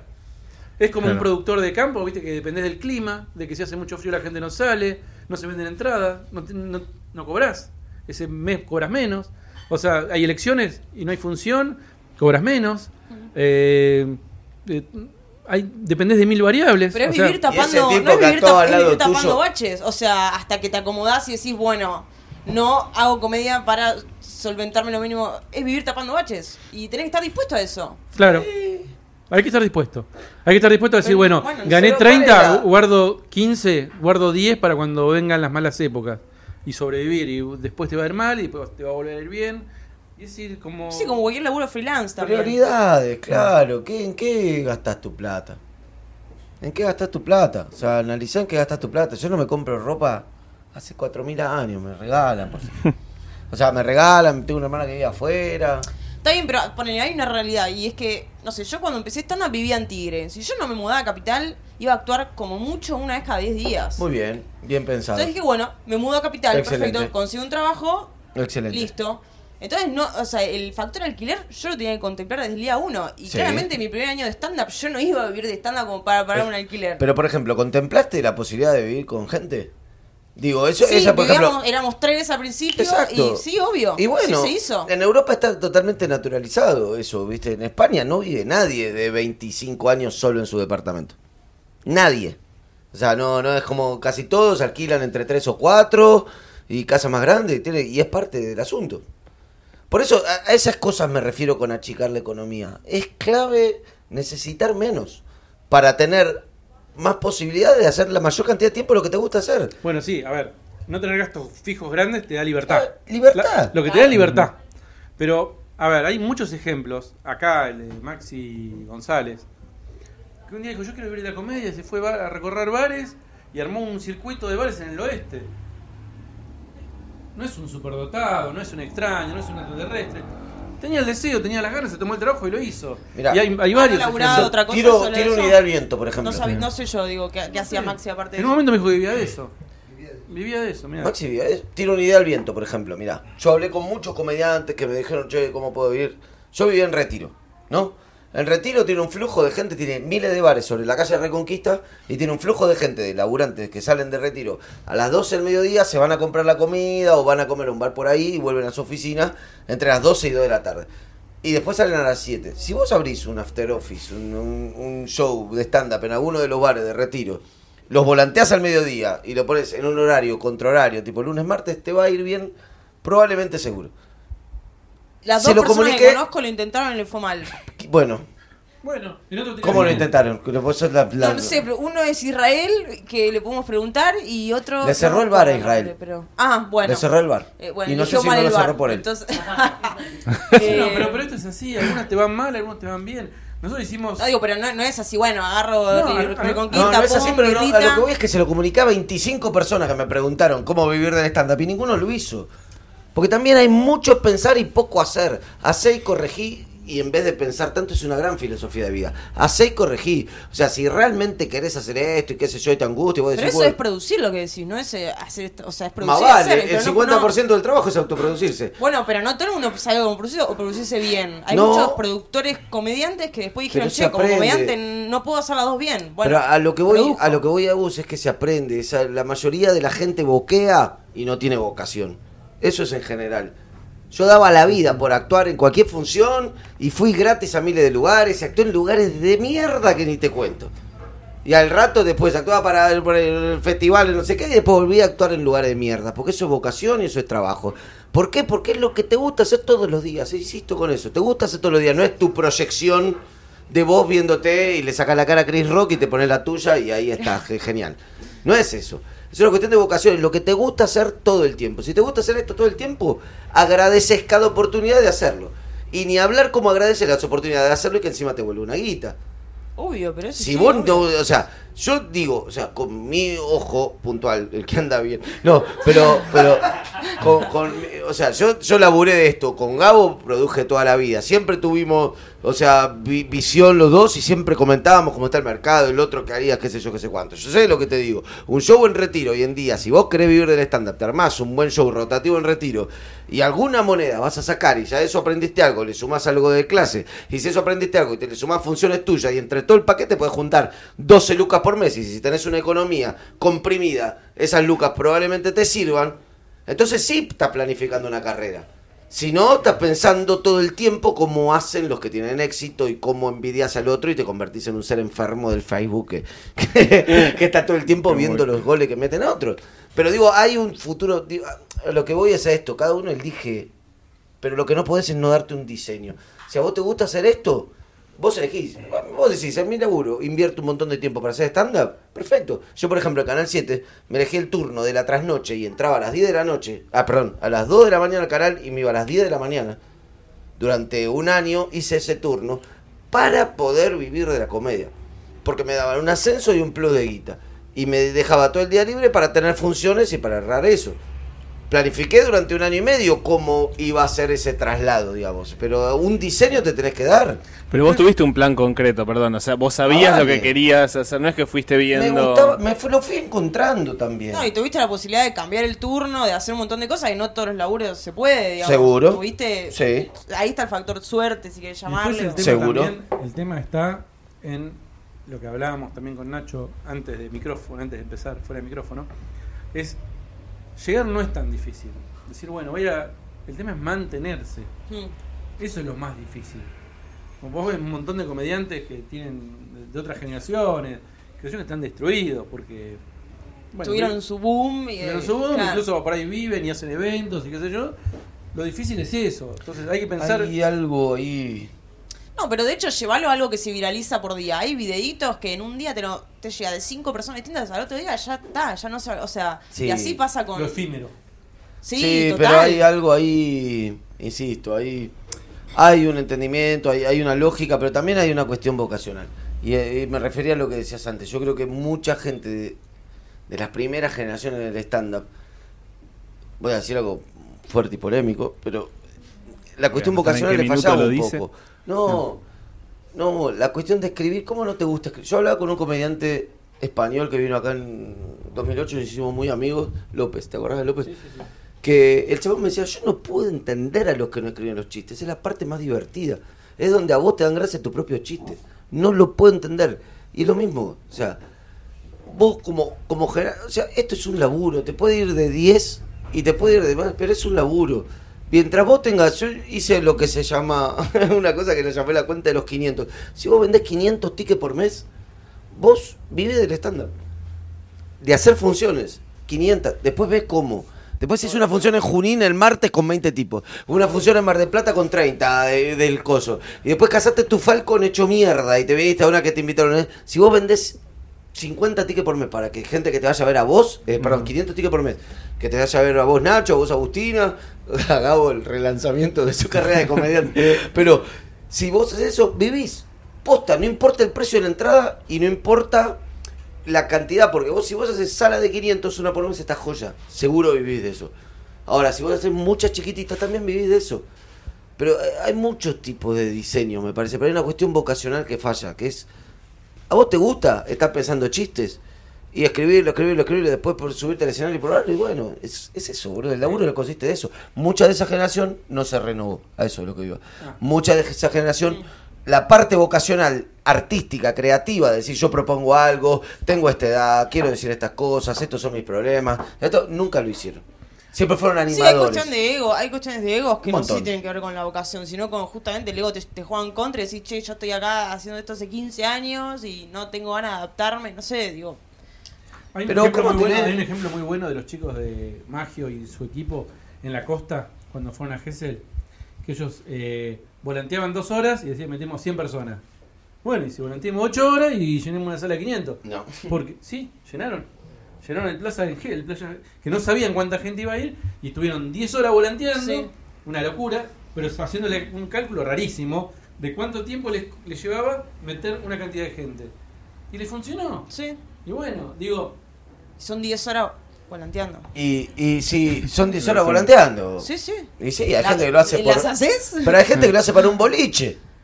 Bueno. hay Punto para mí, ¿no? es Por la eso no gente- le- no es la- punto para mí. gente que escucha el podcast. Pero hay gente que lo hace para un boliche, digo, o sea, se lo vas a dedicar a un empresario o a vos. O hay gente que está en la oficina 10 horas por día. Ah, bueno, sí, bueno. y bueno, uno, sí. uno elige. Haciendo ese cálculo, ¿hay una relación entre la cantidad de gente que te sigue y cuántos te van a ver del teatro de eso? ¿Alguien lo pudo hacer una...? Porque depende, para mí depende de cuán personal es lo que vos haces, incluso en la red social. O sea, cuán cuán personal es o cuán... eh, eh, o sea, no, no hay una relación estricta. O sea, no es que decís, bueno, yo llevo 20 lucas No. de personas en Instagram, yo sé que de ahí 20 por función vienen. No, no creo. No, porque, porque también te cambia la calidad del seguidor. ¿Entendés? Vos hay cuentas que la seguís así. Bueno. Claro, no Y todos hay son gente que oh, son pero- fanática. Entonces, el, fan- el que junta fanáticos. Pero en general, si vos te fijas, los fanáticos son adolescentes. Hay un, cal- hay un cálculo para cada cosa. Pero porque el adolescente tiene ídolos. Obvio. El adolescente tiene ídolos y muchos comediantes pegaron ese público, que es público casi ángeles, le llamo yo. Pero Daniel- Que es, me da garchia, que es como me da gracia y un poco de ganas de cogérmelo o la. Daniel en ese público, Moldavia viene en ese público. Es el público de 20 años que elige comediante que un poco le da gracia y un poco se lo quiere coger. Hay muchos ejemplos de comediantes que no son Instagramers y que son exitosos y ahora todos, absolutamente todos saben a quién están hablando Sí. y tienen su público. Entonces el trabajo para mí del comediante es armar su público.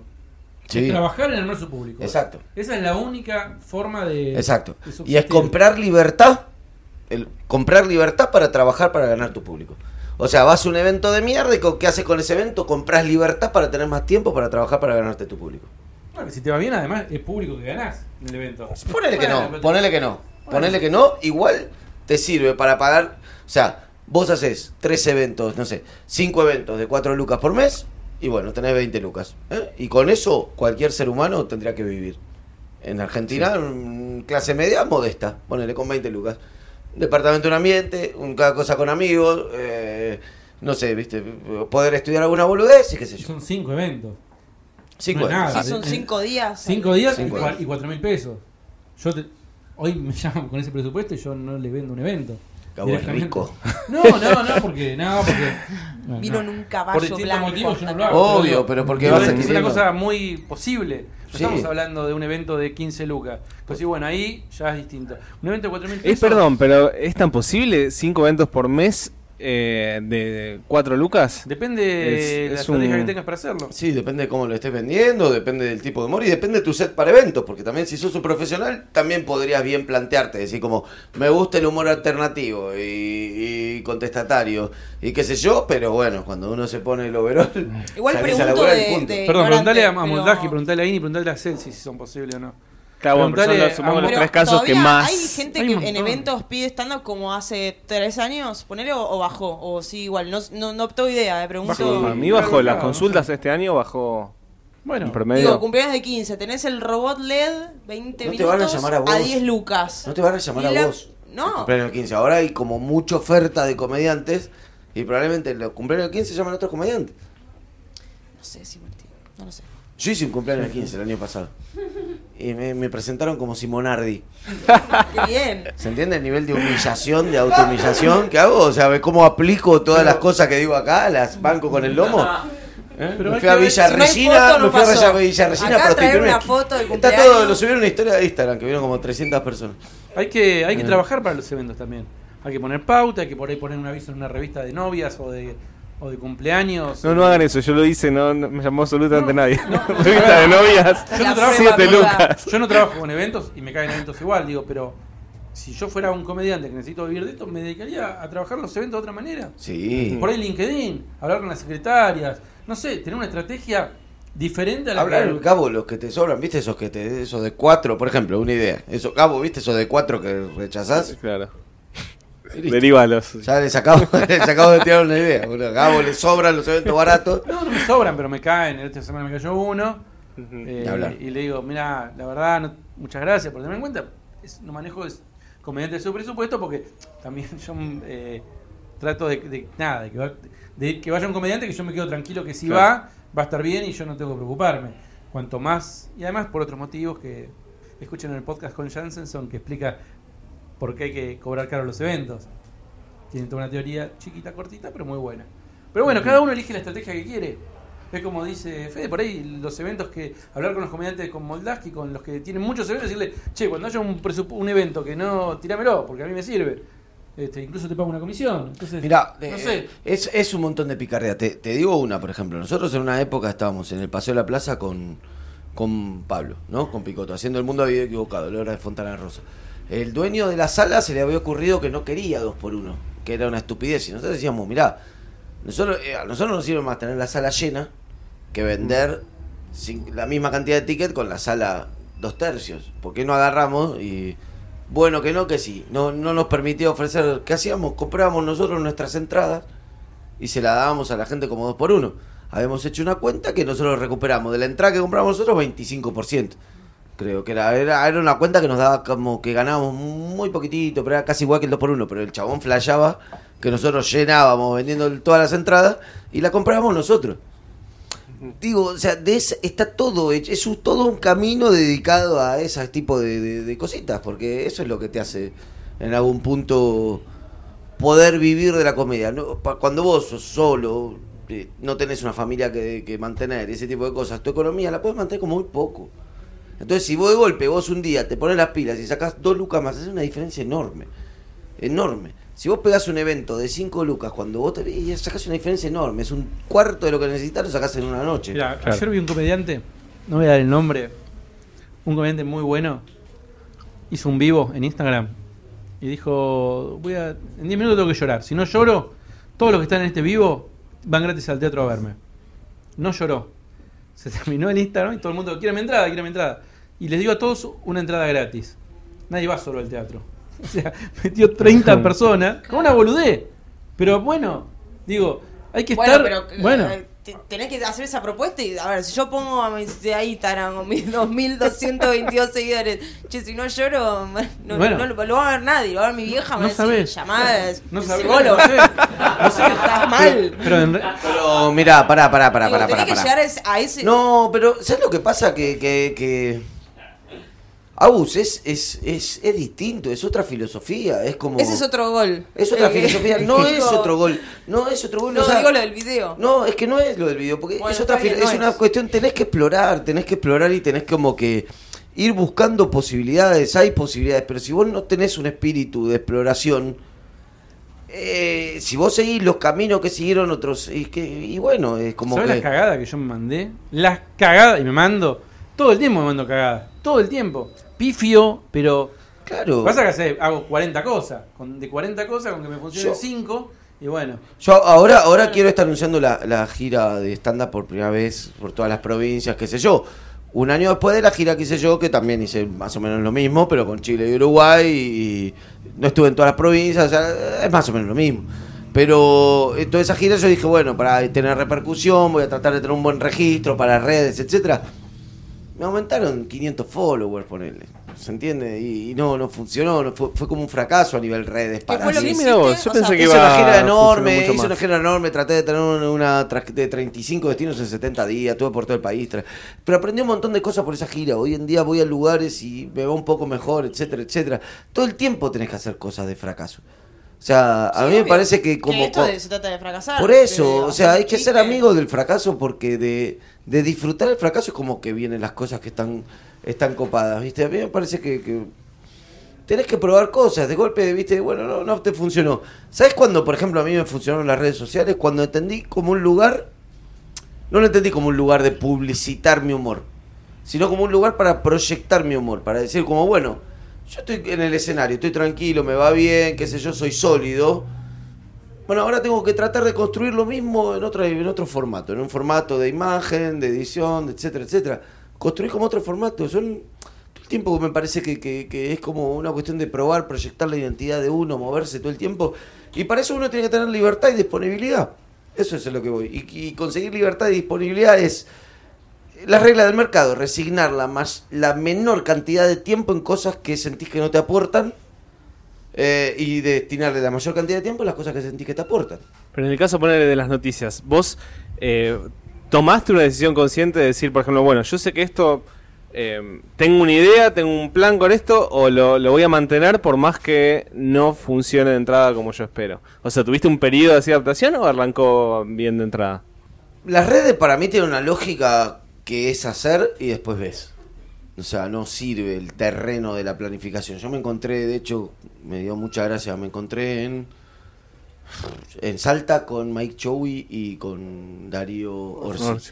Eh, que habíamos terminado los dos nuestra función y, y nos encontramos en el aeropuerto porque salimos los dos en el vuelo de las 6 de la mañana para acá. Los, los- o sea, ellos, yo y Diego Maggio, no sé qué.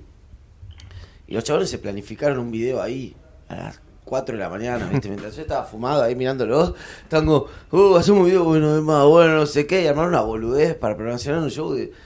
Esa es la lógica, me parece, de la, de las redes sociales. Es como hacer mucho y después vas corrigiendo. Tirar, tirar, patear al arco y alguno entra. Claro, alguno entra, alguno entra, pero si vos te quedás pensando lo que tenés que hacer, ya está, ¿viste? Es como que te quedaste, sos el caballo que se quedó meditando para dónde tenía que ir. en Y a la vez se valora más todo lo espontáneo y Ah, lo sí, más ordinario. fíjate.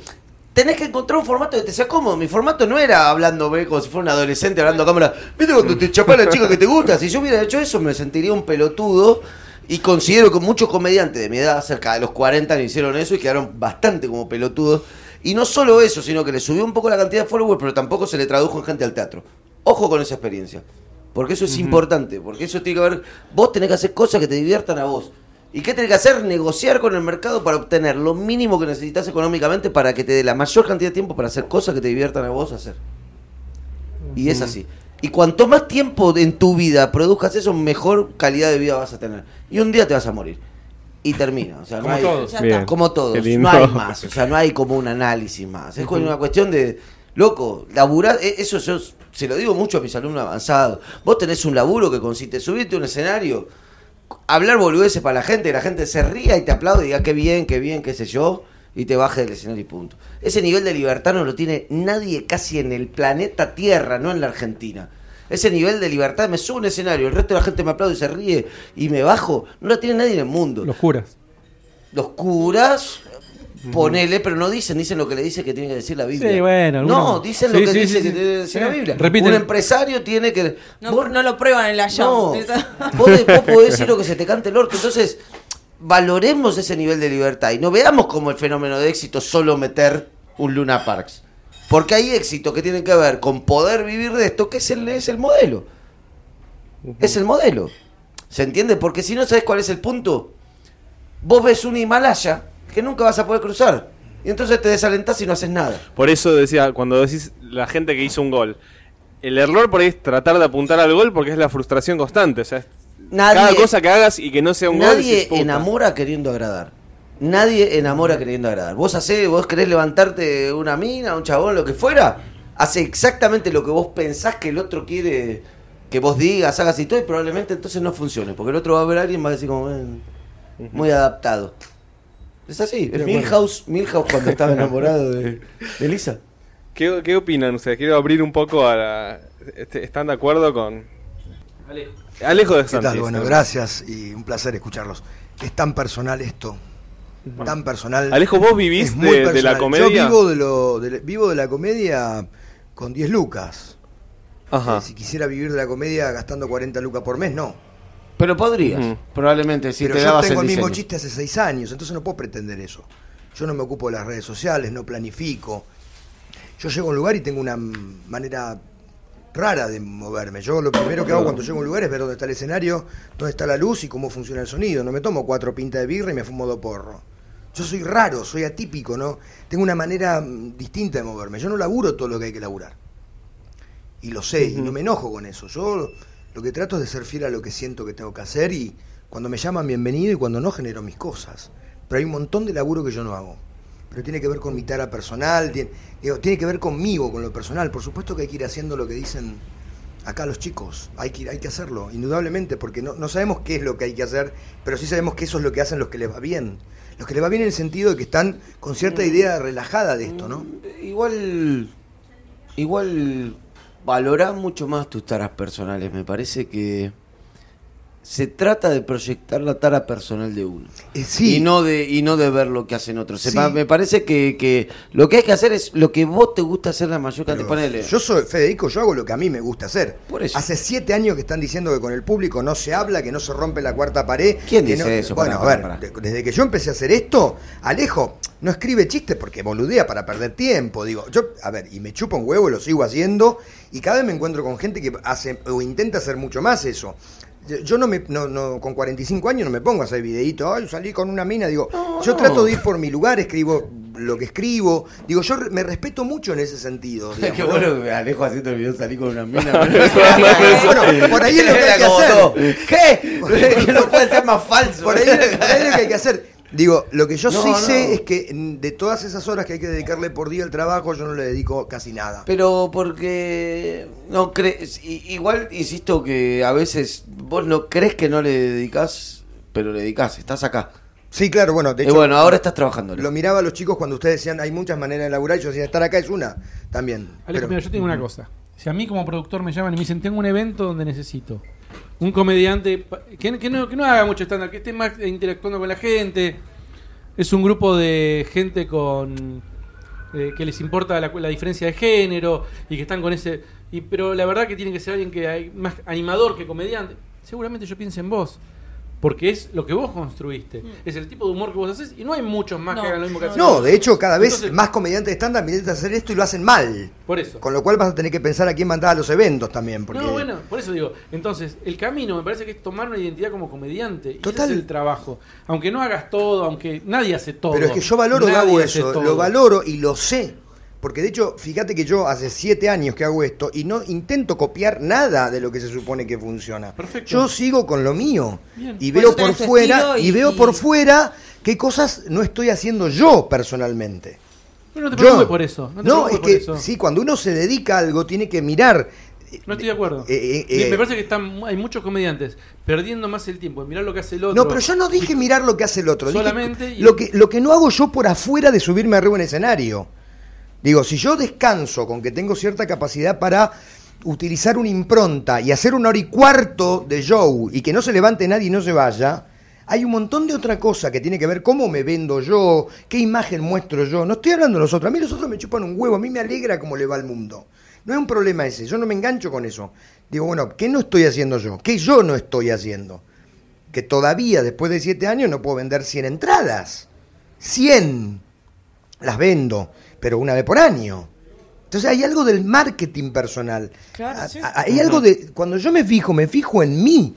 Digo, bueno, a ver, ¿qué no, qué no estoy haciendo? ¿Qué- Por supuesto que me encanta participar de todos estos espacios, porque me parece que cuando uno es un profesional o intenta hacerlo, lo tiene que hacer, pero yo me fijo en mí. Después el resto, también yo me miro al espejo, digo, ¿no? ¿Qué quiero yo? ¿Qué quiero hacer?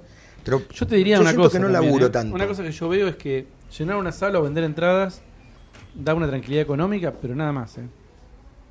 Me parece que no tendría que ser nunca el objetivo. Pero la ni- tranquilidad económica yo la, la obtengo viviendo con lo mínimo que necesito. Si quisiera generar más, vería la forma de hacerlo. Digo que en eso mínimo yo hay un montón de cosas que escuchaba que dice Fede, que coincido plenamente, pero que no las hago. Pero ese es un problema mío y de mi, psicoana- de mi psicoanalista.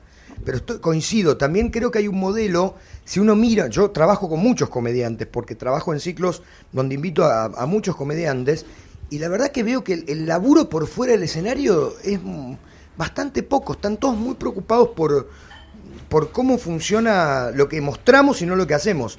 Yo hice una sala Siranús que más allá de la cuestión organizativa, fue mucho mejor lo que se vio que lo que pasó. Eso no puede pasarme a mí.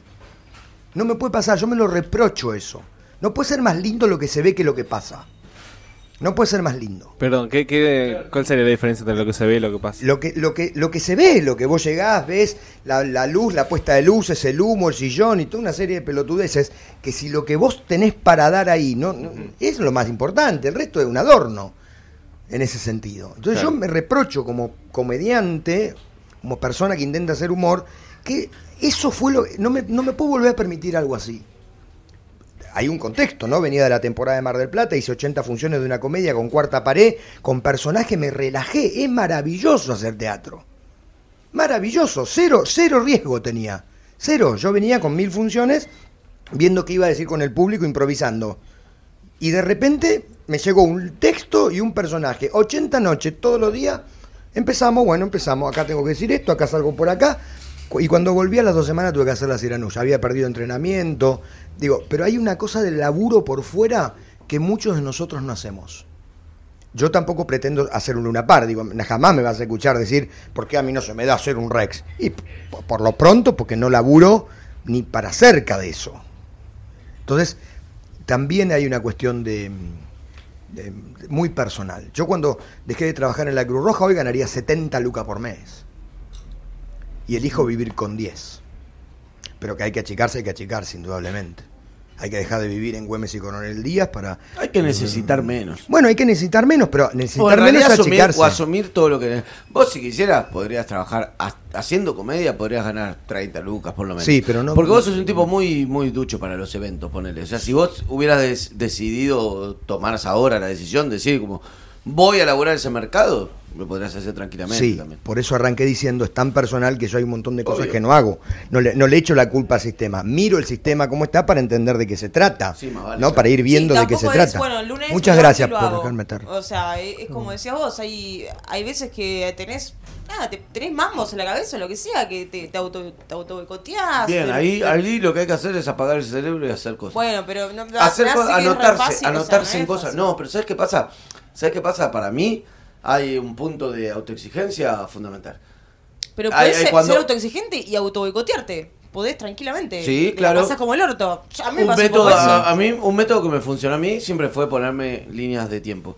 Decir, como bueno, estreno un show tal, conseguir una sala, conseguir el lugar, anunciarlo, hacer el flyer y todo, y después Empezar a elaborarlo. Esa era una de force. Otra cosa, cosas que te saquen de tu casa es fundamental. Como, como co- que te saquen de tu casa. Ir a estudiar cosas, vas a estudiar a tal lugar, tenés que ir todos los días a tal hora, tenés que ir todos los días a tal otra, hay una charla, va, ese tipo de cosas es fundamental. Porque hay también una neurosis y un acostumbramiento a la neurosis y uno trabaja con su cabeza y entonces es- eso es complicado porque estás creando con el mismo instrumento con el cual estás pensando y preocupándote. Eh, tiene su complejidad. Perdón, una sola cosa que me gustaría decir, que con esto de trabajar con muchos comediantes, yo trabajo con muchos comediantes que solo viven de la comedia, con un montón de kiosquitos, ¿no? Como dice Fede, digo, el- la radio, lo que sea. Y con muchos comediantes que además tienen otro trabajo. La diferencia de compromiso y de actitud frente al fracaso, frente a cómo está el bar, no es la misma. Si vos tenés resuelto el tema del alquiler y digo, No es, hambre. no es que no, No te importe, no es que, que- no te importe mucho, pero es lo mismo. Cuando, cuando, bueno, yo te hablo de mi experiencia, no es una cuestión de, no es una opinión, ¿eh? No es una cuestión. es- es- esto es, es práctico, esto es cómo, cómo se mueven, cómo lo ves y cómo, digamos, porque si vos tenés 50 lucas por mes o 30 lucas por mes, digo, no, no te importa tanto. En general sucede esto. Yo veo con mucho más hambre, mucho más preocupado, mucho más inquieto, con mucha más movilización a quien vive de esto nada más. Yo estoy de acuerdo. Yo lo veo cuando trabajo con comediantes que también trabajan en otra cosa. Están en una situación más relajada. Puede que, ser. que a veces puede ser para mí mejor, eh, incluso. Digo, no, quiere decir malo. no- no- no- pero yo sí veo que el que el que depende de esto se mueve de otra manera. Está hambriento de, de, de por lo menos eh, que vaya gente para vender entrada, para, para dar- se pone a dar clases, inventan cosas, están Yo- creando. Me, me llama y dice, che, tengo esta idea, ¿qué te parece? Voy a, voy a hacer un breve paréntesis, o sea, una, una breve diserción. Yo no estoy de acuerdo con eso. Yo creo que no es casualidad que el que, que, el que vive de hacer stand-up tenga ese nivel de vocación y compromiso. Y no es, no es una causa-consecuencia como lo plantean ustedes. No es que tiene compromiso porque vive del stand-up, sino que vive del stand-up porque tiene compromiso. ¿Se entiende? En general, el tipo que quiere trascender en esto no le importa la guita. No estamos acá por la guita. La guita es un medio, entonces pero estamos acá porque queremos hacer las cosas bien. A mí me interesa llenar siempre. Yo prefiero tener una sala llena y que me rindan como 30 personas que tener una sala con 50 personas y que me rindan como 35. Lo prefiero, porque me interesa. Entonces, si uno está corpóreamente puesto eh, con la- las ganas y la necesidad de todo, es como... Eso es lo que te motiva a llevarlo al extremo. Y llevarlo al extremo implica dejar el lugar seguro. Que implica por ahí un laburo, una oficina, de todo. Y así me la juego con esto y veo qué onda, qué sé yo. Y después, sobre los errores y los aciertos, yo tengo un ejemplo, que feo hablar de uno, ¿no? Pero que para mí... Como siempre digo, me, gusta la gente que No, se autocita, ¿viste? que me sorprendió a mí mismo, porque no es una cosa que yo planifiqué, qué sé yo, que es la etiquetera. La etiquetera que fue una cosa que hice de carambola para tener una herramienta yo, medio... Vamos a ver qué pasa. Y ni siquiera empezó a funcionar al principio. Estuve un mes y medio, una- un año y medio y un año y pico que más o menos a los ponchazos no me generaba gasto, pero no ganaba plata. Y en un momento empezó a levantar. Y es una cosa de, está bien, tiene que ver con que yo estoy trabajando y dedicado y le pongo el cuerpo y, a mí los clientes me llaman por teléfono y los atiendo. Los clientes, digo, eh, ustedes eh, y, y el que compró una entrada, digamos, a mí me atienden y, hago todo. Eh, pero bueno, entonces tiene que son consecuencias también del compromiso, de haber, de estar ahí, meterse, de ir, averiguar cómo hago, cómo pongo, hablar con ustedes, que este, Alejo, que ponen, ponen entradas de Sherlock, ustedes, o de, a Fede le rompo, a todos le rompo los huevos para que vendan entrada conmigo. Eh, y bueno, finalmente esa, con, esa Son más de constancia, hacer escena que de romper los huevos. El, el- el Todo, método de Gabo, no. el método de Gabo es la escena. todo te hago, todo te hago. Pero, pero, pero es- esa, es- esa, ese desgaste, esa cosa que lleva tiempo, energía y qué sé yo, eh, finalmente termina dando. Podrían haber dado, eh, Pero es digo. vocacional, es una cuestión de sentir o, o no, pero tiene que ver con, con lo que te gusta hacer todo el tiempo. Tiene que ver con eso. Si a vos te gusta hacer todo el tiempo esto y hacer lo posible para hacerlo la mayor cantidad de tiempo. Estoy de acuerdo. Bien. Bueno, sí, yo creo que surgieron varias cosas ya para ir, me parece, pues tenemos que ir. bueno, estamos en una hora y media, estamos bien. Eh, Después lo gustaría- editas y queda joya. Tremendo. los demás, bueno, quiero agradecer a todos los que vinieron: a Simón, Bud, Patricio Guerrero, Alejo de Santis, Irupé, eh, Paula Leticia vino y se fue, Tomás Grenauer, muchas gracias por haber venido a todos. ¿Tienen algo para aportar con lo que estén totalmente en desacuerdo o que quieran? No, nada, perfecto. ¿Qué sería lo de la frustración? Aprender a convivir con Hay que eso. tolerar, sí. Parece que la tolerancia a la frustración No, incluso te digo más, yo estoy tan de acuerdo con eso, sino que para mí es el contrario. Hay que entender la frustración como parte del asunto. Que te vaya mal es parte del asunto. Que te vaya mal en un evento, pasarla como el orto, que te vaya mal en una situación, que te vaya mal Igual- en una función, que todo es parte del asunto. Es como uno está eligiendo una vocación que consiste en subirse en el escenario y someterse a la aprobación o no de la gente. No podés tener una mala convivencia con que te vaya mal, porque es como perder un partido de fútbol. Pero lo podés planteás- perder. para mí lo planteas de una forma en la que hasta está mal si dudás, ¿viste? Como, no sé, no- digo, sí, estaría buenísimo que nos tomemos todo ese fracaso como parte de y lo naturalicemos y no, y reconozcamos la emoción como tal y no estemos cinco días mambiados porque nos fue para el orto. Digo, me encantaría que sea así, pero no, no es tan técnico como, no, va, no sé, eh, capaz Sí. yo soy muy emocional y no le pasa más a nadie, No, pero... puede ser, no lo sé, o sea, no... Pero es que yo digo, creo que lo hacía. racionalizás demasiado y digo, pará, bueno, no, todos somos humanos también. Eh, Por eso- comediante- Pero por eso mismo, no somos, ope- no hacemos operaciones a corazón abierto. Te subís arriba de un escenario con todos unos chistes de mierda y te bajás. Y después te vas a morir como se muere todo el mundo, digo, y nadie te va a recordar. Posta. ¿Quién inventó la penicilina? Decímelo rápido. No, no sé. Se eh, salvó un montón de vidas. Bueno. y no lo recordás. Y vos tenés que por subirte a un escenario la gente vas a postergar y, y- nada. Estamos haciendo lo que nos divierte hacer. No lo dramaticemos. No, Ay, pero es, Yo no es digo que clave. pero tampoco decir, bueno, si te va mal, seguí, chupar. O sea, digo, también entiendo que si te quedas en la frustración no vas a avanzar nunca en, Pero, en nada, Agus, pero. Insisto. Tampoco me- Insisto, digo, ¿qué lo es que te vaya mal? en Pero la que ¿qué es que te parece- vaya mal? Me No, recontra mí- ceba perdón, esto, es- perdón que por, yo sé no, que pero estás cerrando pero- todo, pero ¿qué es que te vaya Ponele, mal? te rompes el orto para vender 100 entradas, va, llenás el teatro, todo, todo y no te, y no, la función no te gustó cómo salió. Para mí eso sería, yo lo ¿Pero cuál es el tomaría como una objetivo? Que vaya frustración. A mí me gente, que la-. Digo, me rompí el orto llevando entradas, vendiendo, qué sé yo, que estar, fui y, y al final la función no salió como yo quería, me iría re frustrada. Salvo que hayas aprendido en el camino. Eso es la información vital que muy poca gente le da valor. Pero eso es difícil Todo en da el momento. información y, y- y posibilidad de aprender y construir. Obvio que es difícil el momento, pero tampoco es dramático. No, Te fue mal, no fue una llorando. función 10, hiciste una función 6 puntos. Mira, a mí me pasó, yo estrenaba Asegurar tu Futuro, estaba re orgulloso, todo, digo, "Uh, qué bueno. Voy a llamar a mis colegas, que considero prestigioso para hacer, eh, para, para que vengan a verla, porque me gusta, me gusta realmente que vean el laburo que estoy haciendo, me parece que es importante. Bueno, no me llamaste, fenómeno. Fede, no me llegó la. Eh, sí, de hecho viniste porque te avisé. Eh, Y encima ni siquiera te, te acordás, me angustia muchísimo. Y en una función vino, eh, los pibes de Pucha arreglan para venir los cuatro. O sea, aquí, o sea, Sanjeado y, y, yo digo, uh, mirá el esfuerzo que hacen estos chavales, ojalá salga bien. El diluvio universal, una noche en sin una mierda. 40 personas, había 40 personas, incluidos los cuatro de Puchas, todos gratis todos gratis. No vi un peso de esa función. La función fue una cagada. ¿Y qué me dices? Nada, boludo. No, grabé en yo Comedy el año siguiente, pero después no pasó nada.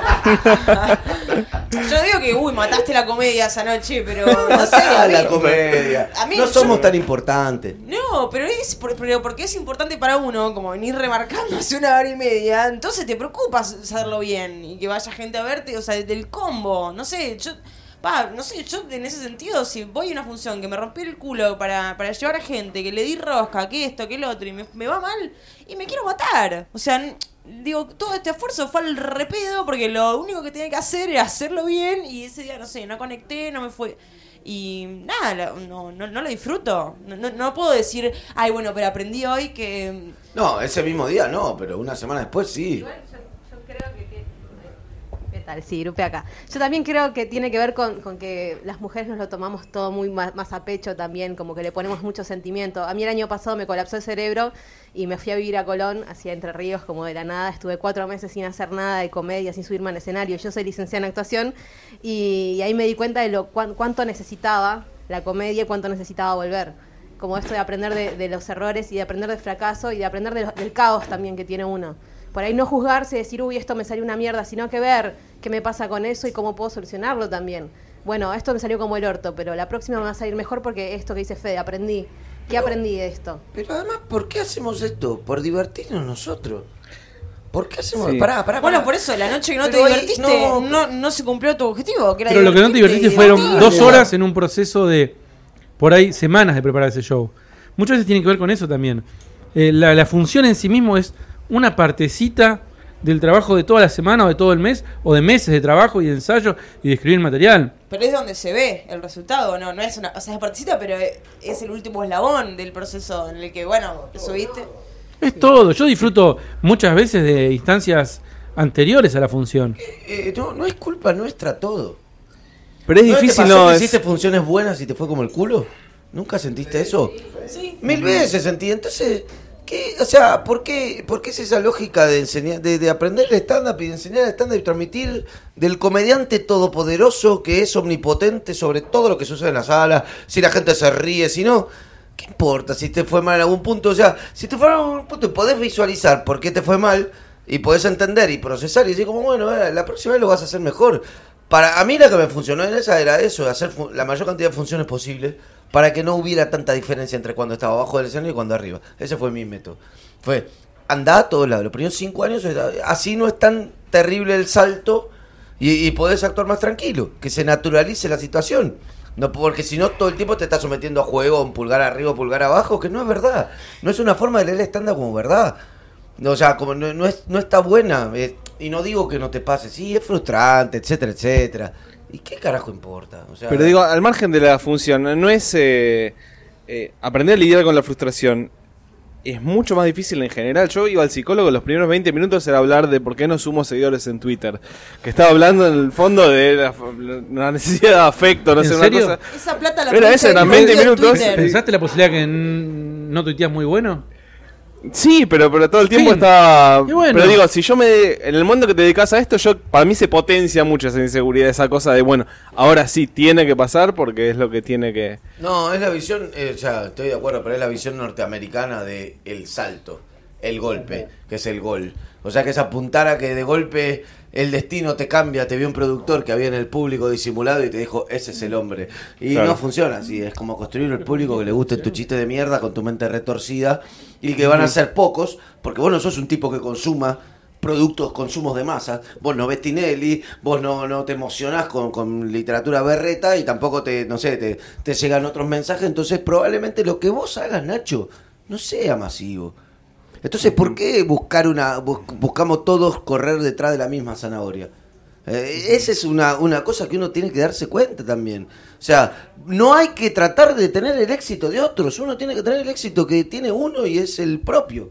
¿Y cuánto es tu éxito? El que te permita vivir de hacer stand-up. Ya está, llegaste. Para mí cualquiera que viva de hacer stand-up llegó. No, pero además hay otra cosa, Fede, discúlpame.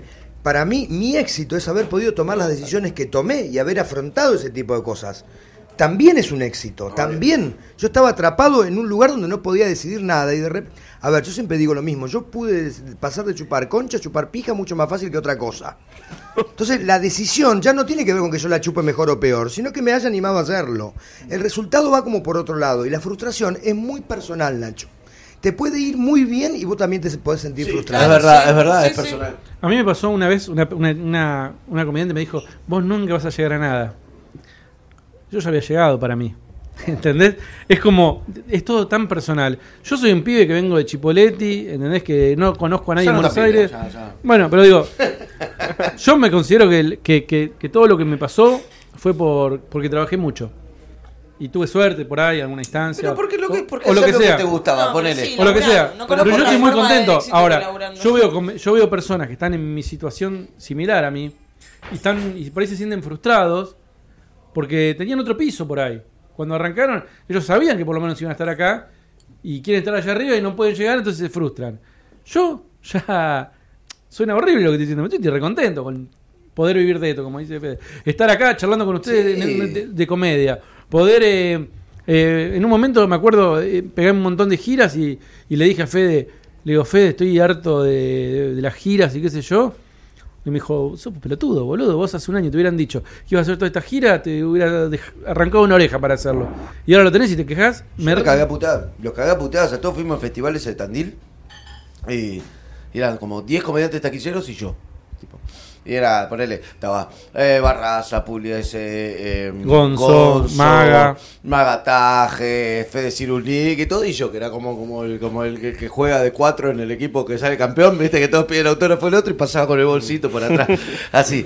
Y en un momento estaban todos como, "Oh, qué paja, que salir a saludar, que la gente los recagué a patadas a todos, boludo. Salgan a saludar, hijos de mil putas. Estuvieron todo el tiempo tratando de, de buscar que la gente los quiera, los aprobar, aplaudir, foto del otro. Vayan, hagan lo suyo. Es trabajo también para ellos Pero en más esa vale. instancia. Salir a saludar y, da- y da- firmar un libro como Maga. Maga me lo ha dicho. Para mí, terminar el Es show una paja. y no comer la pizza por ir a firmar un libro es un laburo. Yo Sí, los vi horas sacándose fotos con gente, horas, reloj, Horas. organizado. Es, la verdad que es parte del trabajo, pero el punto es, eh, es eso, es saber tener la gratificación de, de que todo lo que uno hace eh, forma parte del asunto. Muchas de las cosas que yo hago en la comedia o que hacen los comediantes no generan plata en el momento. Por ejemplo, Fede labura cinco horas, en- vuelvo a decirlo, para mí es un ejemplo de lo que hay que hacer. A Labura cinco, en, en algo que no te está generando guita en este momento. Pero es una apuesta, es una idea. Estoy es re una- contento, mira, estoy re contento. Vendí 31 tickets a 15 días. eh, de la función del Chacarén. Y hoy 31, es un montón para mí. Tener- Claro. Sí. Y después por ahí hay un Instagramer, que eso le parece una porquería. Ah, 31 entradas, qué pelotudo va a decir alguno. Yo vendí 31 a 15 días, Llegar, qué chocho. gratificarse, qué sé yo, es tan personal como decía Alejo, y como son todas historias únicas, personales, irreproducibles, sí se pueden compartir.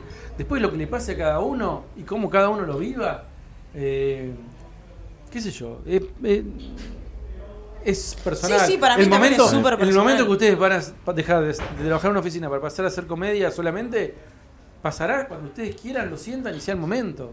Sí, y también espero, si creo, si- a mí no me pasó ahora es porque todavía no, no, no agarré y dije, che, me lo pongo Bueno, como objetivo. O sea, Te digo una cosa más. Vos estás estrenando tu unipersonal. Para mí, ahora hablando de lo concreto, no hay forma de planificar la comedia económicamente si vos no trabajás solo. Todo el resto no te sirve. Por ahí de dos, un show que vende mucho, etcétera, pero si no, es un laburo que para vivir hay que laburar solo. Es como. Sí, de hecho, acá creo que es uno de los pocos lugares donde se, eh, está esta cosa del, del, del grupo y del elenco. Porque, no sé, en Chile, eh, Madrid, sí. son- se mueven solos. Bien, no, no, hay, ah, no hay elencos. Lógico. O En España, dos. si no tenés una hora, no ves un peso. Claro.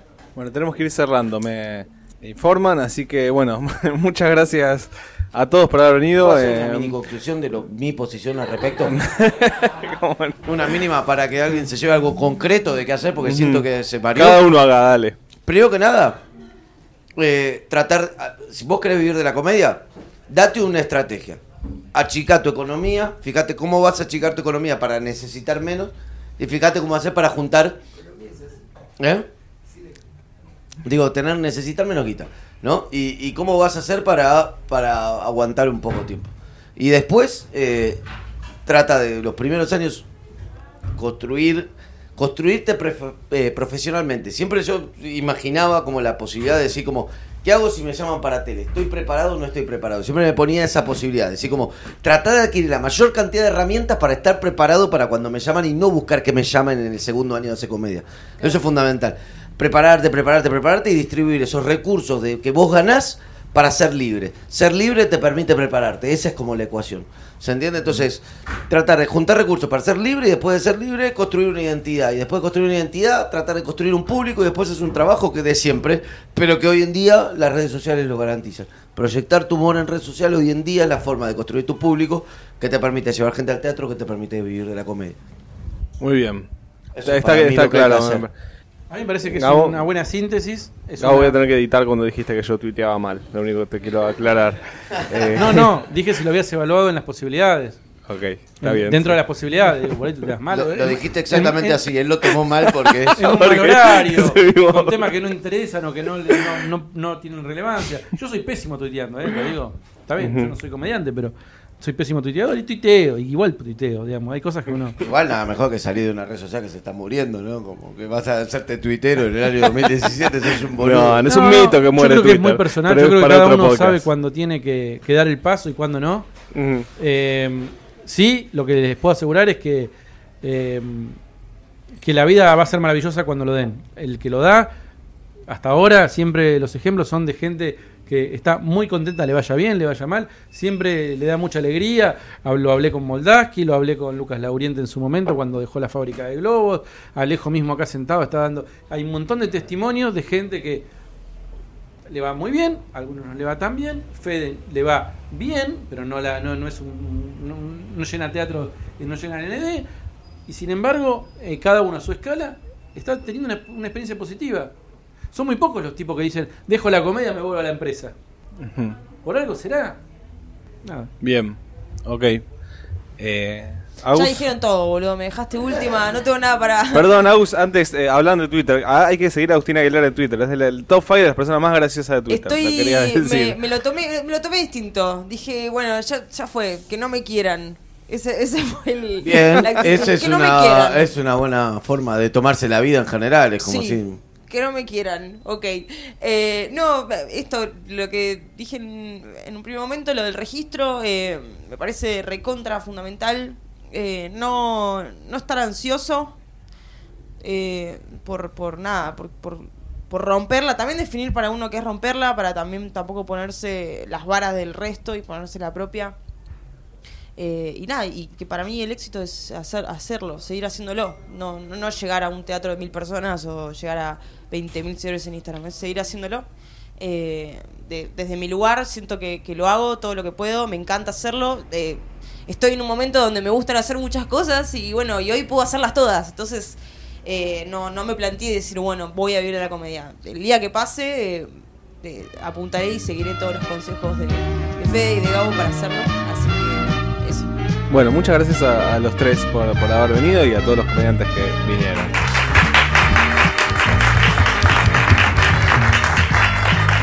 No, gracias a vos, Nacho.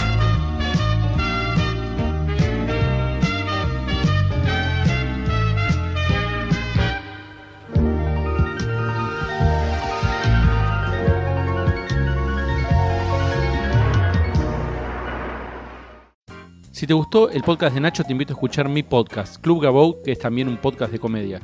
Se escucha en www.gabou.com.ar, en iTunes como Club arroba Gabou y en Spotify, Club Gabou. Nos vemos.